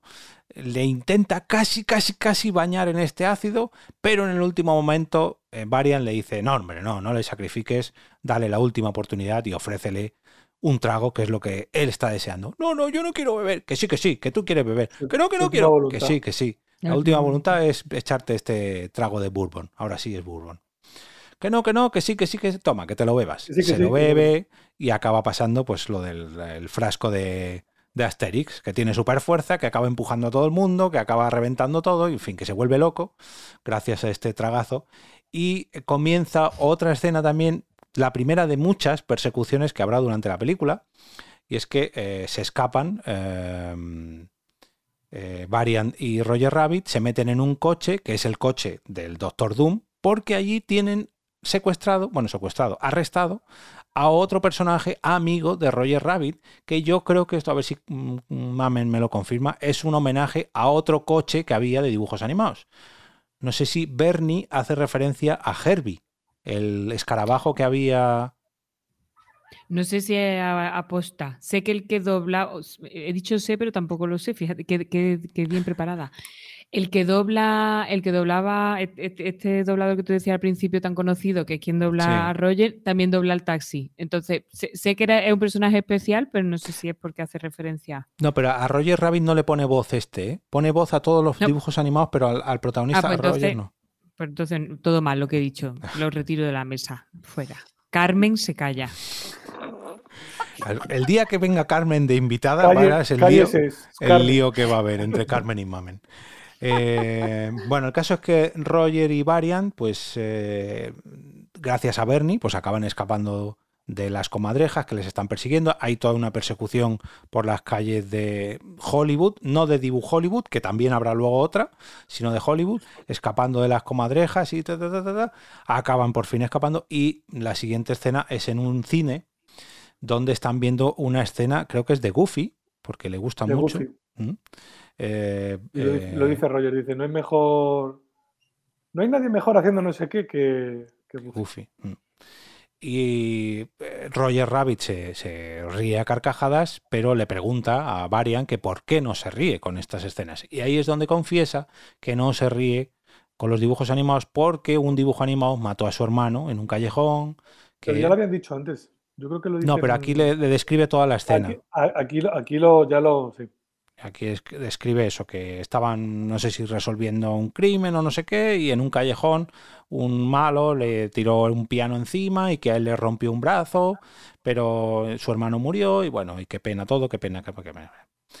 Em, llega Dolores al cine para, bueno, porque imagino que le habrán dicho dónde están para rescatarlos.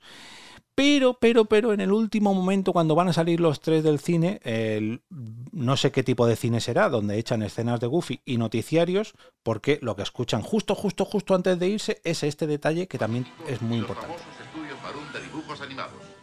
Aquí, RK Marún cerrando el trato de uno de los mayores negocios inmobiliarios de la historia de California. Tres millones y medio de dólares por una fábrica de risas no es ninguna broma. Ahí está. Ahí está la conexión. Pista que mm, pica Varian creyendo que la conexión, o sea, que el culpable de todo, el que ha orquestado todo es Maroon por la compra de estos estudios, la compra de estos de esta línea de tranvías y ahí es donde va. Va a la productora a buscar a Maroon. Oye, ¿qué es esto que, que- que estás haciendo tú? ¿Que tienes, estás compinchado por hacerte con los estudios, para hacerte con el tranvía? ¿Qué es lo que está pasando? Eh, le insinúa, le, le confiesa que, que Varian tiene el testamento de Marvin Acme, aunque no es así, y acaba sacándole esta confesión. Voy a oír cómo me explica todo el montaje de Cloverleaf. Esa historia de ambición, sexo y asesinato. Y las partes que no me gusten. Las voy a cortar. Se equivoca, hago dibujos animados, no soy asesino. Todos tenemos nuestras aficiones. ¡Basta, basta, basta! La verdad es que tuve una oportunidad de vender mis estudios, pero Cloverleaf no quería comprar mi propiedad a menos que Amme le vendiera la suya, y el muy terco no quería vendérsela, por eso iba a hacerle chantaje a Amme con las fotos que le hizo usted con la mujer de Rabbit. Chantaje, eso es todo. Me he pasado la vida conviviendo con Dibus. No quería ver cómo los destruían. ¿Cómo los destruían?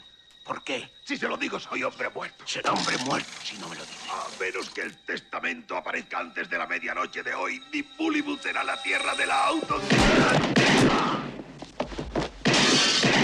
El asesino misterioso aparece y no sabemos quién es, aunque todo parece indicar que en realidad es Jessica Rabbit, porque al mirar por la ventana aparece huyendo por un callejón. Por cierto, no sé si llega a aparecer el personaje este de Clive Bellan o cómo, cómo es. Ese personaje no aparece, ¿verdad? El verdadero mm, el que quiere comprar un eh, hacerse con los estudios y Hollywood no es el mismo personaje del doctor bueno de, del juez Doom verdad o sí es que esto a mí me descolocó mucho Perdón, que, que confieso que me he ido. Pregúntame otra vez. el, el, eh, Ma- eh, Marvin no joder, es que vaya cacao de nombres Maroon confiesa que él no es el artífice porque lo que le está haciendo es sufrir la presión de Clive es que ha dicho el nombre Clive Cloverfield, Cloverfield, Clover- ese. Clover. Esa es una empresa. Es una empresa, sí. y lo- Es y una final- empresa. Ahí todavía no se sabe quién está detrás de la empresa. Vale, pero al final vale. lo dicen. Sí, sí, es que yo pensaba que era un personaje. Digo, este personaje no- Es una empresa. Es una corporación. como Sauron, Con, un, solo con un único accionista. Lo dice justo al final. Ah, Vale, Dice, entonces, soy, y soy el único accionista. entonces sí encaja todo. Vale. Bueno, el caso es que miran por el callejón y Jessica Rabbit sale corriendo por el callejón. Todo parece indicar que ha sido ella la asesina de Maroon, pero no. Se ve además un pistolón que es el que ah, dispara por detrás de la cortina, un pistolón del calibre 14 o 16. Y mm, empieza otra persecución porque eh, tienen que perseguir, ya no se sabe si a Jessica Rabbit, al asesino, eh, bueno. Esta, aquí he leído sobre esta persecución que está un poco inspirada en la de Regreso al Futuro. Teniendo en cuenta que Robert Zemeckis está metido en los dos y que hay ciertas notas musicales en cuanto a la escena, yo diría que, bueno, a lo mejor eh, son imaginaciones nuestras o a lo mejor no. Pero bueno, eh, detalle que quería comentar. El caso es que la persecución acaba en un túnel, que es un poco raro, es el típico agujero negro en la pared, agujero negro redondo, pero muy negro, muy negro, muy negro, muy negro, que resulta que es el que da acceso a The Bollywood, donde eh, todo está animado, donde viven los dibujos animados y donde varian... Mmm, no quiere entrar, no quiere entrar por razones que todos sabemos, pero... Está más incómodo que Marco el Día de la Madre, es que o sea, va allí, a, a, la mandanga. Que no tiene que, ser, no tiene que ser fácil para él después de lo que ha vivido y pues... Que ya lo han contado además, claro. claro. Entonces ya se sabe antes de entrar, me parece que es justo antes de entrar, donde coge un estuche de balas, de balas un poco especiales, que son una balas pistola. animadas, y una pistola también. Balas que son como personajes del oeste, así cada una caracterizada con, con su propia personalidad. Y eh, entra por fin al, al, a The Bollywood, donde claro, aquí ya se rompe la cuarta pared, no, aquí se rompen todas las paredes porque si pasábamos de un escenario real con personajes animados, ahora pasamos a un escenario animado con personajes reales, bueno, con un personaje real. Y claro, aquí aparecen ya pues todos los personajes del mundo que queramos. Aparece Piolín, aparecen Mickey y Bugs Bunny en una escena mítica porque aparecen, como decía antes, en, una, en un contador de segundos los mismos segundos y las mismas centésimas con las mismas palabras cada uno. Y claro, la primera vez que se ve, si antes decía que nos había sorprendido a ver al pato Lucas y al pato Donald en la misma escena, ver a Bugs Bunny y a Mickey Mouse, vamos, yo creo que esto no se va a volver a repetir nunca. No sé vosotros qué pensáis, pero. Es que es como Papá Noel y los Reyes. Como ver a Marco y a Heidi encontrándose con la madre de. Sí, además es apabullante la, la entrada en el en Dibuland o Dibul, Dibul, Dibul, eso. eso. Eh, es, eh, o sea, entiendes, te, te mm, sientes bien la sensación del De de, de incomodidad ahí, de, de eh, es una locura, es un sitio sin orden ni concierto, es un caos. eh, Mm. todo, o sea, al personaje le rodean por todos los lados, le le- se le caen cosas cerca, ¿no? Te, abruma la cantidad de, de dibujos animados por todas partes, de personajes que salen y, y se transmite muy bien esa sensación, ¿no? De, oh, esto, aquí qué hay. Pero por otro lado, ¿no te encantaría en- entrar a ver y, y tocar y, y luego que se callaran un poquito? Pero Yo, Sí, sí. yo reconozco que aquí es donde empieza, o sea, hasta aquí la película me había, perdón, resultado, pues eso, empezó lenta, luego ya me entretuvo y aquí creo que empezó el, el momento en el que me, me baja un poco. Creo que entrar en el mundo de los dibujos animados está muy bien, pero a mí se me hizo un poco largo. Además, creo que abuso un poco de los gags y de los chistes. Lo podían haber hecho un poco, o sea, si lo hacen más corto, para mi gusto hubiera sido, hubiera sido mejor. Pero ahí era el redoble de animación. Ya, sí, o sea, estaba claro que tenían que entrar a ese mundo y que tenía que Mm. ser una explosión. Pero si hubiera durado un minuto algún sketch menos, algún gag menos. O sea, me gusta el gag que ese al principio de, de Piolín, que todos tenemos en la cabeza, que es un pájaro cabrón, perdón. Poner más 18. No, sí, en esta peli ponía más nueve y Vale, se pasan todo por. ¿no? Es, es un Pero que un nueve, poco- que nueve. ¿eh? Y, pero luego, o sea, no hay, hay una serie así de chistes que dice, joder, eso es. Sea, cortarme un poco la película, que es larga, y quitarme de aquí, que es la parte de, de- de relleno que menos me, me interesa. A mí personalmente. ¿eh? Bueno, pues para ahorrarle minutos de sufrimiento aquí, que vamos a ir directamente a lo que nos salpica de la trama detectivesca de esta película, dentro del mundo de Dibu Hollywood, Di pero Bollywood. De Bollywood, Bollywood. ¿verdad? Bollywood. Como Que es dificilísimo de decir. Vale, Algo el así, mundo algo así. Algo así. eh, acaba en un callejón muy oscuro, muy tétrico. Acaba nuestro detective Varian y le van a disparar, le van a disparar. ¿Qué pasa? ¿Qué pasa?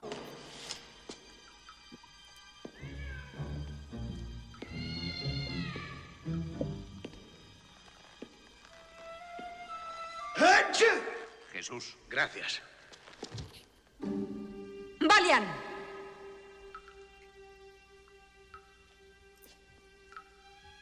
Siempre supe que la palmaría en Bollywood. ¡Detrás! ¡Suelte ese arma! Acabo de salvarle la vida y aún no se fía de mí. No me fío de nada ni de Ni nadie. siquiera de sus propios ojos. Esa es el arma que mató a Marun. Y Doom apretó el gatillo. ¿Doom? Le seguí hacia los estudios, pero no llegué a tiempo para ¡Desde impedirse. luego que no! ¡Nunca podrán impedirme nada! ¡Pueden darse por muertos los dos! ¿Por dónde se fue? No sé. Bueno, se empiezan a caer las caretas de los personajes. Por fin sabemos que Jessica Rabbit no era culpable ni de la conspiración, ni del disparo, ni del asesinato, ni de nada, de nada, de nada, sino que era el eh, juez Doom el que estaba detrás de, del asesinato, de la conspiración, eh, eh, de todo, de todo, de todo. Siguen quedando secretos que desvelar, pero aquí ya por fin sabemos quién es el malo de verdad, quién es una, no voy a decir heroína, aunque también, porque le acaba de salvar la vida, y eh, Varian y Jessica Rabbit acuden rápidamente a, a perseguir a- al juez Doom para, eh, para volver a la- al Hollywood normal y salir de Hollywood. ¿cómo? Jo- No, Dibu Dibu- Hollywood. Di- Dibu- Madre mía, Dibu Hollywood. Hay una. Dibu esta- Hollywood. esta- esta escena me ha recordado otra que hemos saltado, o sea, no, que la hemos comentado, pero hay una frase buenísima. Cuando va Jessica Rabbit, a- creo que es al despacho de la primera vez de Valiant, y le dice: Yo no soy mala, es que me han dibujado así. Claro. Es que no, es Es que Quique no estaba. No, Quique se ha ausentado. Cuando lo ha dicho Mami no estaba. Ah, Es que esa, esa es la frase, esa de, frase la, de la peli. Me encanta. Pero esa frase, fíjate si es grande, que yo la utilizo hasta en consulta, pa- mm, pero justo para lo contrario, para explicarle a los seres humanos que aunque nos hayan dibujado así, podemos cambiar. Pero eso. Eh, Mis, mis perdones. Mis perdones. Bueno, Jessica Rabbit y Varian se suben a Bernie porque tienen que escapar rápidamente de las comadrejas porque están siendo perseguidos. Porque, claro, han desvelado el quién es el asesino. Ahora sabemos que las comadrejas, si ya de por sí teníamos sospechas de que eran malas, pues ahora lo son todavía más. Y vamos a ver lo que ocurre. No, no, espere. No, Jebret Lace es por aquí. Valian, has llamado un taxi, ¿no? Vaya, vaya, vaya. Permítanme, mademoiselle. ¡Ven y deprisa! ¿Desde cuándo sabe que fue Doom? Antes de que le mataran, el pobre Marvin Acme me dijo que Doom quería hacerse con Bollywood y que no se detendría ante nada. Y le dio el testamento para que se lo guardara. Eso fue lo que me dijo. Pero cuando abrí el sobre, dentro no había más que una hoja en blanco. Bromista hasta el Bueno, ¿a dónde vamos? Que el taxímetro corre. Tengo que encontrar a mi maridito. Me tiene muy preocupada. ¿Qué ve usted en él? Me hace reír. Eso me gusta mucho, ¿no? Porque yo también me lo preguntaba. ¿Qué narices pinta una mujer como Jessica Rabbit con un conejo torpe como este? Pero bueno, oye, pues se puede enamorar de un conejo porque le hace reír. Eh, no lo he dicho y es que Bugs Bunny se mete también dentro de Hol- Dibu Hollywood eh, y acaba estrellando. Bollywood. Bueno, da igual. Tiene 40 años la película casi. Eh, y acaba estrellándose, acaba estrellando su coche en The Bollywood y le tienen que encontrar. No saben dónde está. No saben, saben que ha tenido un accidente de coche porque han encontrado los restos, pero no saben dónde está. El caso es que tienen que volver a por él y acaban saliendo de, mm, de The Bollywood. Del sitio del infierno. De allí. La mierda del sitio ese de animado. Bueno, acaban eh, volviendo al mundo real eh, y justo cuando llegan, cuando salen de The Bollywood, eh, el juez Doom tira un bidón de, de ácido deshaciendo las ruedas de Bernie, el taxi animado, y se acaba estrellando contra una farola el pobre. Y bueno, pues tiene un accidente, no llega a morir, pero sí que el hombre parece un poco perjudicado. Eh, Doom y las comadrejas acaban atrapando a Varian y a Jessica Rabbit y se los llevan a la, una de las fábricas de Acme, o bueno, a la fábrica de Acme, no sé cuántas tendrá, el ya fallecido Marvin Acme. Eh, vemos de nuevo que Roger Rabbit regresa de Dibu Hollywood, Bollywood, y encuentra... bueno, esta, ya, ya no vamos a volver aquí, así que va a ser la última vez que diga The Bollywood Man. Eh, y encuentra a Bernie, el pobre, que se ha estrellado con una, con una farola. Y me hace mucha gracia porque eh, se pone a conducir el coche de, de Bonino, de, Roger Rabbit, está masacrado. Y enseguida se sube a ese coche el propio taxi y le dice, quita, que no sabes conducir. Y conduce un taxi, o sea, un, un taxi conduce un coche. Que es algo como, ¿pero qué es esto? ¿Qué está pasando? A mí esa escena también me dejó como, ¿Cómo va a caber? Sí, sí. ¿Y cómo va a conducir? Si tiene, eh, tiene ruedas. ¿Qué hay de la suspensión de credulidad en esta peli? O sea, tiene, tiene que haber absoluta. Sí, sí, sí, pero ese momento de no se va a meter ahí, ¿no? Sí, se mete y pone los faros. Sí, sí. Ese momento ahí. El caso es que Bernie le cuenta dónde están nuestros otros protagonistas. Ah, no. Era solo un derrape de Bernie. No sé por qué se ha colado un derrape. Quizás ahora me falte un corte, pero bueno. Eh, de vuelta a la nave de Acme donde están Jessica Rabbit, Varian, Doom y las comadrejas, eh, el propio malo, como en todas las películas, pues confiesa cuál es su verdadero plan. ¿No adivinan qué es esto? Oh, Dios mío, es baño.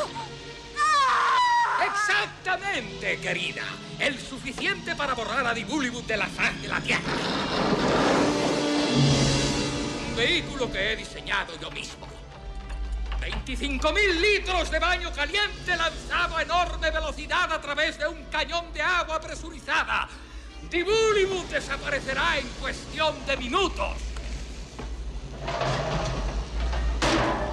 ¿Y cree que nadie va a notar que Dibulibut ha desaparecido? ¿Quién tiene tiempo de pensar lo que fue de unos ridículos ratones parlantes cuando va conduciendo a 120 kilómetros por hora? No hay ninguna carretera que pase por Dibulibut.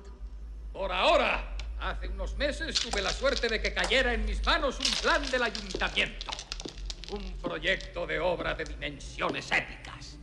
Lo llamamos autopista. Bueno, pues todo parece indicar que el plan del Doctor Doom está saliendo como él quiere, pero como hemos podido oír, se han caído unas esferas ahí en la, fábrica que en realidad son unos ojos unos ojos postizos que luego tendrán su, su aquel. Y justo cuando está diciendo esto, el propio Roger Rabbit hace aparición en escena. Eh, Bernie no, Bernie se queda a un lado, pero Roger Rabbit aparece en la fábrica de Acme y, e intenta mm, salvar a su mujer y a su amigo Varian, pero le tiran literalmente una montaña de ladrillos por encima, eh, las comadrejas, y le atrapan junto a Jessica una tonelada, perdón, de, ladrillos y le atan junto a Jessica en, un, en una cuerda colgante para, amenazarle. Y en mitad de esta, de esta escena, pues ocurre algo que, que descoloca al, al espectador. Y es que Doom tropieza. Tropieza precisamente por culpa de ese montón de ojos falsos que hemos escuchado hace unos segundos.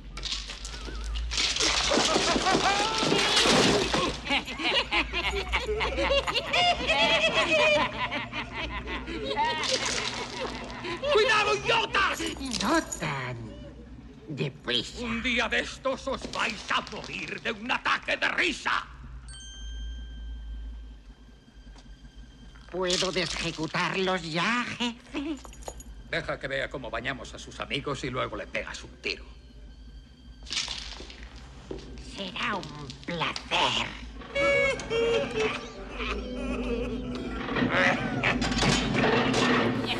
Bueno, aquí no lo hemos visto, lo hemos oído. Un clín que eh, justo en ese momento enfocan la cara de Varian porque se da cuenta de algo y es que las comadrejas se están partiendo de risa por la escena que acaba de protagonizar su jefe, el juez Doom. Y claro, aquí, si te fijas, dices, un momento, ¿qué está pasando aquí? ¿Por qué se ha dado cuenta de, uy, uy, ¿qué esconde el, el juez Doom? empieza a sospechar de que el verdadero origen de Doom no es ser juez. No, no, no, no, no, no. Total, que empieza a luchar, se consigue librar de las ataduras, de las comadrejas, empieza a luchar, acaba matando a todas ellas y por fin eh, Doom y Varian se enfrentan consiguiendo, bueno, parece que Varian acaba, acaba consiguiendo matar a Doom, pero no es así. Le mete debajo, le consigue atrapar debajo de una pisonadora y, y acaba totalmente aplastado. Bueno, totalmente aplastado. No, no acaba. Veremos a ver qué pasa. santo, es un divo. ¿Sorprendido? La verdad es que no. Esa absurda idea de la autopista solo podía tenerla un divo. Pero no un dibujo cualquiera.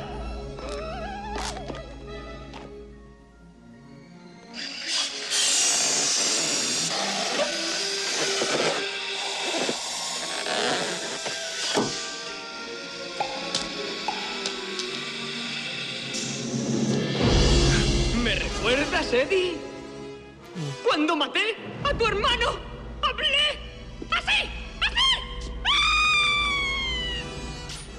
¿Qué? ¿Cómo os quedáis? Con... Esa, esa voz chillona y esos ojos. A mí me daban un rollo de pequeña los ojos.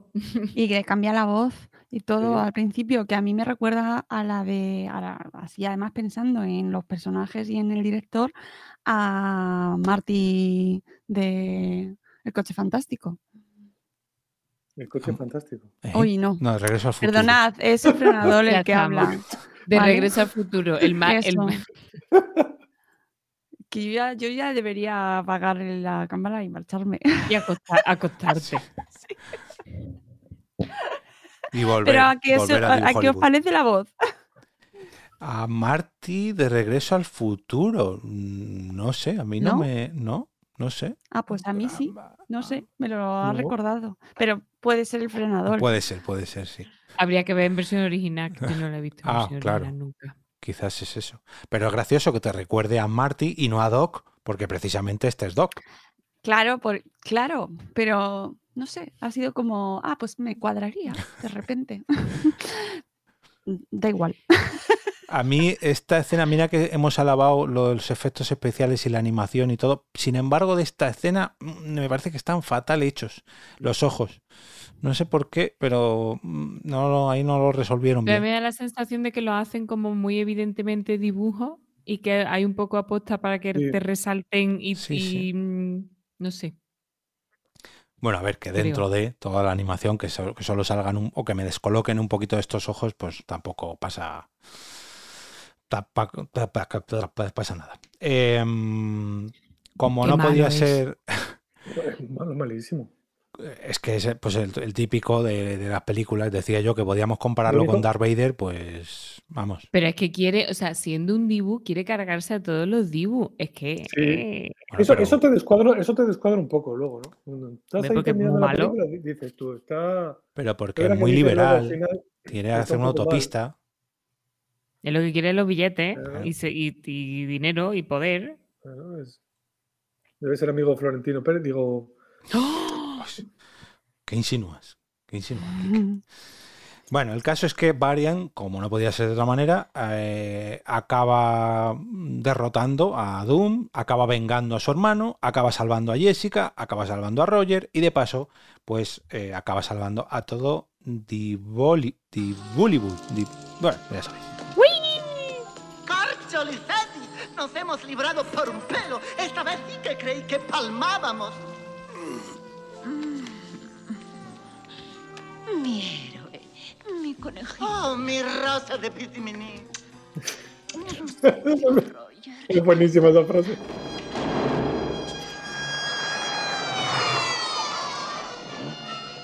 ¡Madre del amor hermoso! ¿Pero qué diablos ha pasado aquí? Pues ha pasado que Varian ha salvado a todos, y no lo he dicho antes, pero han abierto un agujero en la pared de la fábrica de Acme que comunica directamente con, otra vez, Di Bollywood. Di Bollywood. Dilo, dilo. Bollywood, y vemos al fondo el, el- el país animado por el que ahora a continuación eh, entran el 99% de los dibujos animados que había en activo por aquel entonces, todos, todos, todos juntos, juntos, juntos, Y- todos, y los inactivos también. Y los inactivos, sí. La verdad que sí. Y eh, bueno, pues cierran la película con un final feliz.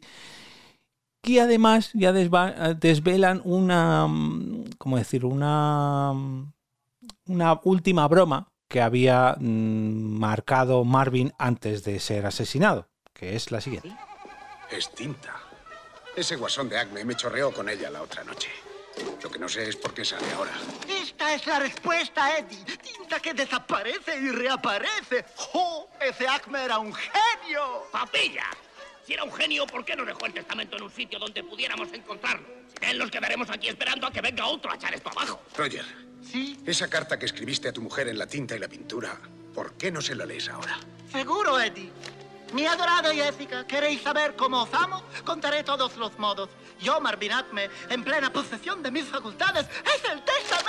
Sigue leyendo. Por el presente documento, lego en perpetuidad la propiedad llamada de Bollywood a esos entrañables personajes, los Dibu. Esperábamos que han salvado todo el país de la animación. No voy a volver a decir el nombre. Bueno, se acaba la película, vemos los créditos más largos hasta la fecha que se habían emitido en ningún cine y se acaba por fin la película con todos los personajes salvando, habiendo matado al malo, etcétera, etcétera, canción. etcétera. Una canción mítica, la, la protagonista acaba con, no el protagonista, que en este caso es Varian, pero bueno, ya Varian ya tenía su novia y Roger Rabbit que se vaya con Jessica Rabbit. Eh, después de analizar la película eh, escena por escena, casi escena por escena, opiniones, a ver si hemos cambiado, como en la terminal, que nos parecía una cosa y luego hemos visto otra. Eh, bueno, sí, o sea, mejor, después del análisis, mejor, pero o sea, la tendré que ver de nuevo. No la voy a ver más. No la voy a ver más. Sí, sí, no, sabes que quiero verla con los niños eh, en su momento, cuando coincidamos. Tengan 18. no, bueno, ya más o menos, yo creo que les llega, les llega. Ya, esto y, perfectamente. y verlo con ellos porque, a ver, eso me produce es mucha curiosidad. ¿Qué opinan de, de esta peli? Esa es mi siguiente sesión y así ya, después de haber escuchado el análisis, eh, lo veré de otra manera. Seguro, me, seguro que me gusta más. Quique Mamen. Pues yo hasta hace un momento mi percepción de la película había mejorado mucho con el análisis, pero es que me he vuelto a acordar del final, que para mí es un poco, Se ha venido abajo. un poco, me da un poco de bajón el, fin, no sé, se me hace largo y, y como mal acabado. Tengo la sensación esa de que mucho tiempo para intentar matar a las comadrejas con el chiste, mm, luego muy deprisa cuando se cargan al, al, al malo Doom. malísimo.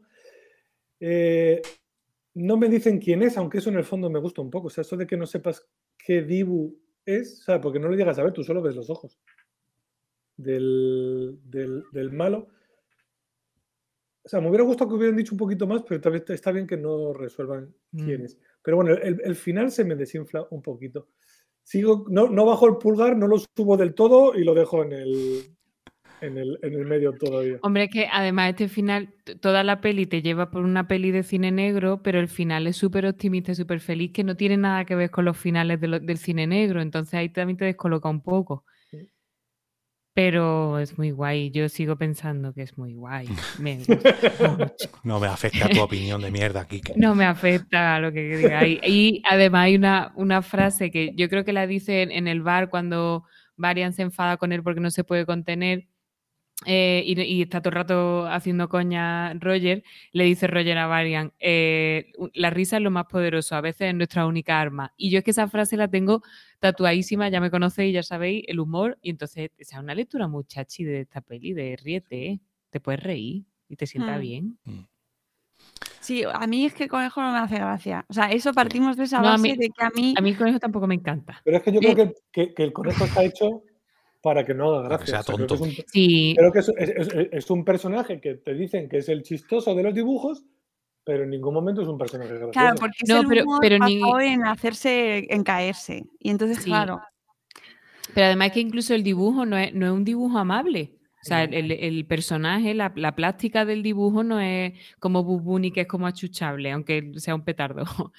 Mm, Pero esa es la parte adulta, a lo mejor, ¿no? El, querer darle ese giro y que no fuera tan friendly. Que por cierto, no, no lo he comentado, pero no sé si os parece. Yo tengo. Me dio la sensación de que hasta. Hasta la escena que ve las, las imágenes eh, de las fotos, la de después, cuando va. Cuando se ve escondido en el, en el despacho del detective, al conejo no se le entiende nada. Yo al principio digo, o sea, no le entiendo, o sea, Sí, sí. al doblador, o sea, de verdad que no, no entiendo lo que está diciendo. Y luego ya, de repente llega un momento en que ya sí que se le entiende cuando habla, pero es que al principio era como, ¿qué está diciendo este? Entendía palabras sueltas, pero no se lo entiende muy mal. Como el pato Luca. Sí, yo creo que ese es precisamente el, el error de ese personaje, porque es una mezcla, si os fijáis, es una mezcla de Bush Bunny, porque es un conejo, pero lleva el, el, eh, el- traje, el mono este de Mickey, pero también es como la voz del pato Lucas y del pato Donald, es como, pero esto que es un, un engendro de una unión de todos y luego además está casado con una mujer sex symbol, eh, no sé, no sé. El caso es que para ser el protagonista, como decía que antes, es mucho más icónica eh, Jessica Rabbit y, el protagonismo aquí lo tiene Variant, pero bueno, ¿qué le vamos a hacer? A mí en general la película me ha gustado, pero me ha gustado viéndola como adulto, o sea, eh, leyendo la lectura de una película de 1988. Como niño, lo he dicho antes, a mí no me terminó de convencer, pero bueno, reconozco que Yo tienes creo- mucho valor. Yo, creo- yo creo que esta película, bueno, me gustará ver cómo, qué es lo que opinan los hijos de Mónica de la película, pero no sé si les hará mucho. O sea, no sé. Yo ahora me pongo en un niño de 10 años y digo, "Mm, no sé si me haría mucha gracia. O sea, no sé si me interesaría demasiado la película y si me daría mucha gracia. Es que también, si no tienen la gracia de que co- reconocen a los personajes, porque bueno, a lo mejor a Mickey, bueno, pero a todos los demás, es que ni a Bugs Claro. Bunny. Sí, ese, ese es un hándicap, mm, porque mis hijos no son... A ver, los conocen a muchos, pero no son de... A que a esta Jessica, a- a que a generación. Jessica Rabbit sí saben quién es. Por lo menos la han No lo sé, Seguro. no lo sé. No, no lo tengo muy claro, ¿eh? Que piensa que mi, mi- mi hija tiene 13, la mayor, y eh, sabe mejor quién es Aitana, pero Jessica Rabbit... El dibujo, tú muéstrale un dibujo y eh, pregúntale si lo, has visto, si lo ha visto alguna vez. Yo, yo haré la prueba, no te preocupes. Yo lo voy a hacer, pero Sí, sí, sí. Porque yo, o sea, sigo teniendo la esta de que en el colectivo, o sea, es, un, es de estas cosas que se quedan en el colectivo imaginario de la sí, pero de gente de, la 40 años, es que no, no. bueno, pero, pero, pero las cosas de 50 años las ve la, la- la gente de. O sea, aunque no las mames, las ves. Las ve la gente de. O sea, yo No Betty Boo- mames. No mames. ¿Qué? Me ha, llamado. Carmen, llamado. Carmen. No me- mamen.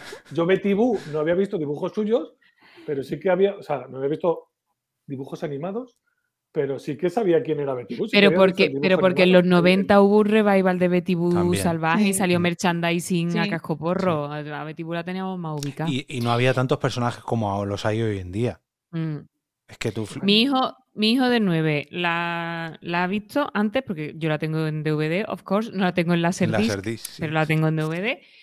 Eh, la ha visto y, mm, y la vio bien, pero anoche, por ejemplo, dije, la vamos a poner otra vez, que mañana voy a hablar de ella, tal. Y al encender la tele salió, mm, estaban poniendo lo increíble en Disney Channel y dijo él, ¿y si dejamos esta? Y fue como, ah.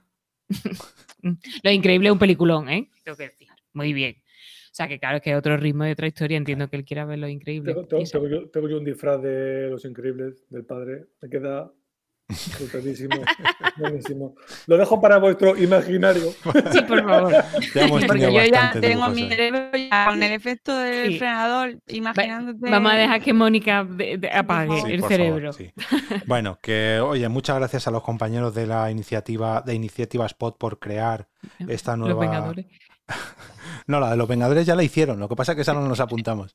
En la iniciativa Metacine y eh, esperamos escuchar a todos los eh, el resto de los 31 otros podcasts que van a grabar sobre otras 31 películas distintas a eh, Quién engañó a Roger Rabbit. Para despedir este capítulo, pues dar las gracias a todos los que nos habéis acompañado en esta grabación en vivo a través de Twitch, de YouTube y de Facebook y dar las gracias también al equipo de Madresfera por prestarnos el StreamYard. Esta ha sido la. Ojo, que aquí ya no tengo dudas. Eh, esta ha sido la centésima un edición de Por qué Podcast, Primera. pero. En The Bollywood. primera, es verdad. En The Bollywood, sí. Pero esta, este capítulo no acabará aquí, ya que seréis todos vosotros, los oyentes del formato podcast, quienes cerraréis este eh, episodio con vuestros comentarios. Esperamos no, haber hecho, no haberos hecho sufrir mucho y volver a ver, volver a veros y volver a oíros por aquí en la próxima entrega. Ya no decimos eso del día 15, que no lo vamos a cumplir. Gracias de nuevo por aguantar hasta el final del capítulo y ahora es el turno de empaquetar todas las cámaras, micrófonos de sonido, focos, todo lo que hemos desperdigado aquí en The Bollywood para eh, enviar esta grabación a vuestros oídos mientras mis compañeros se van despidiendo. Venga chicos, nos despavos. Adiós. Adiós. Hasta la siguiente película. here to save mankind. If everyone here listens to me, we may yet survive. Please pray the.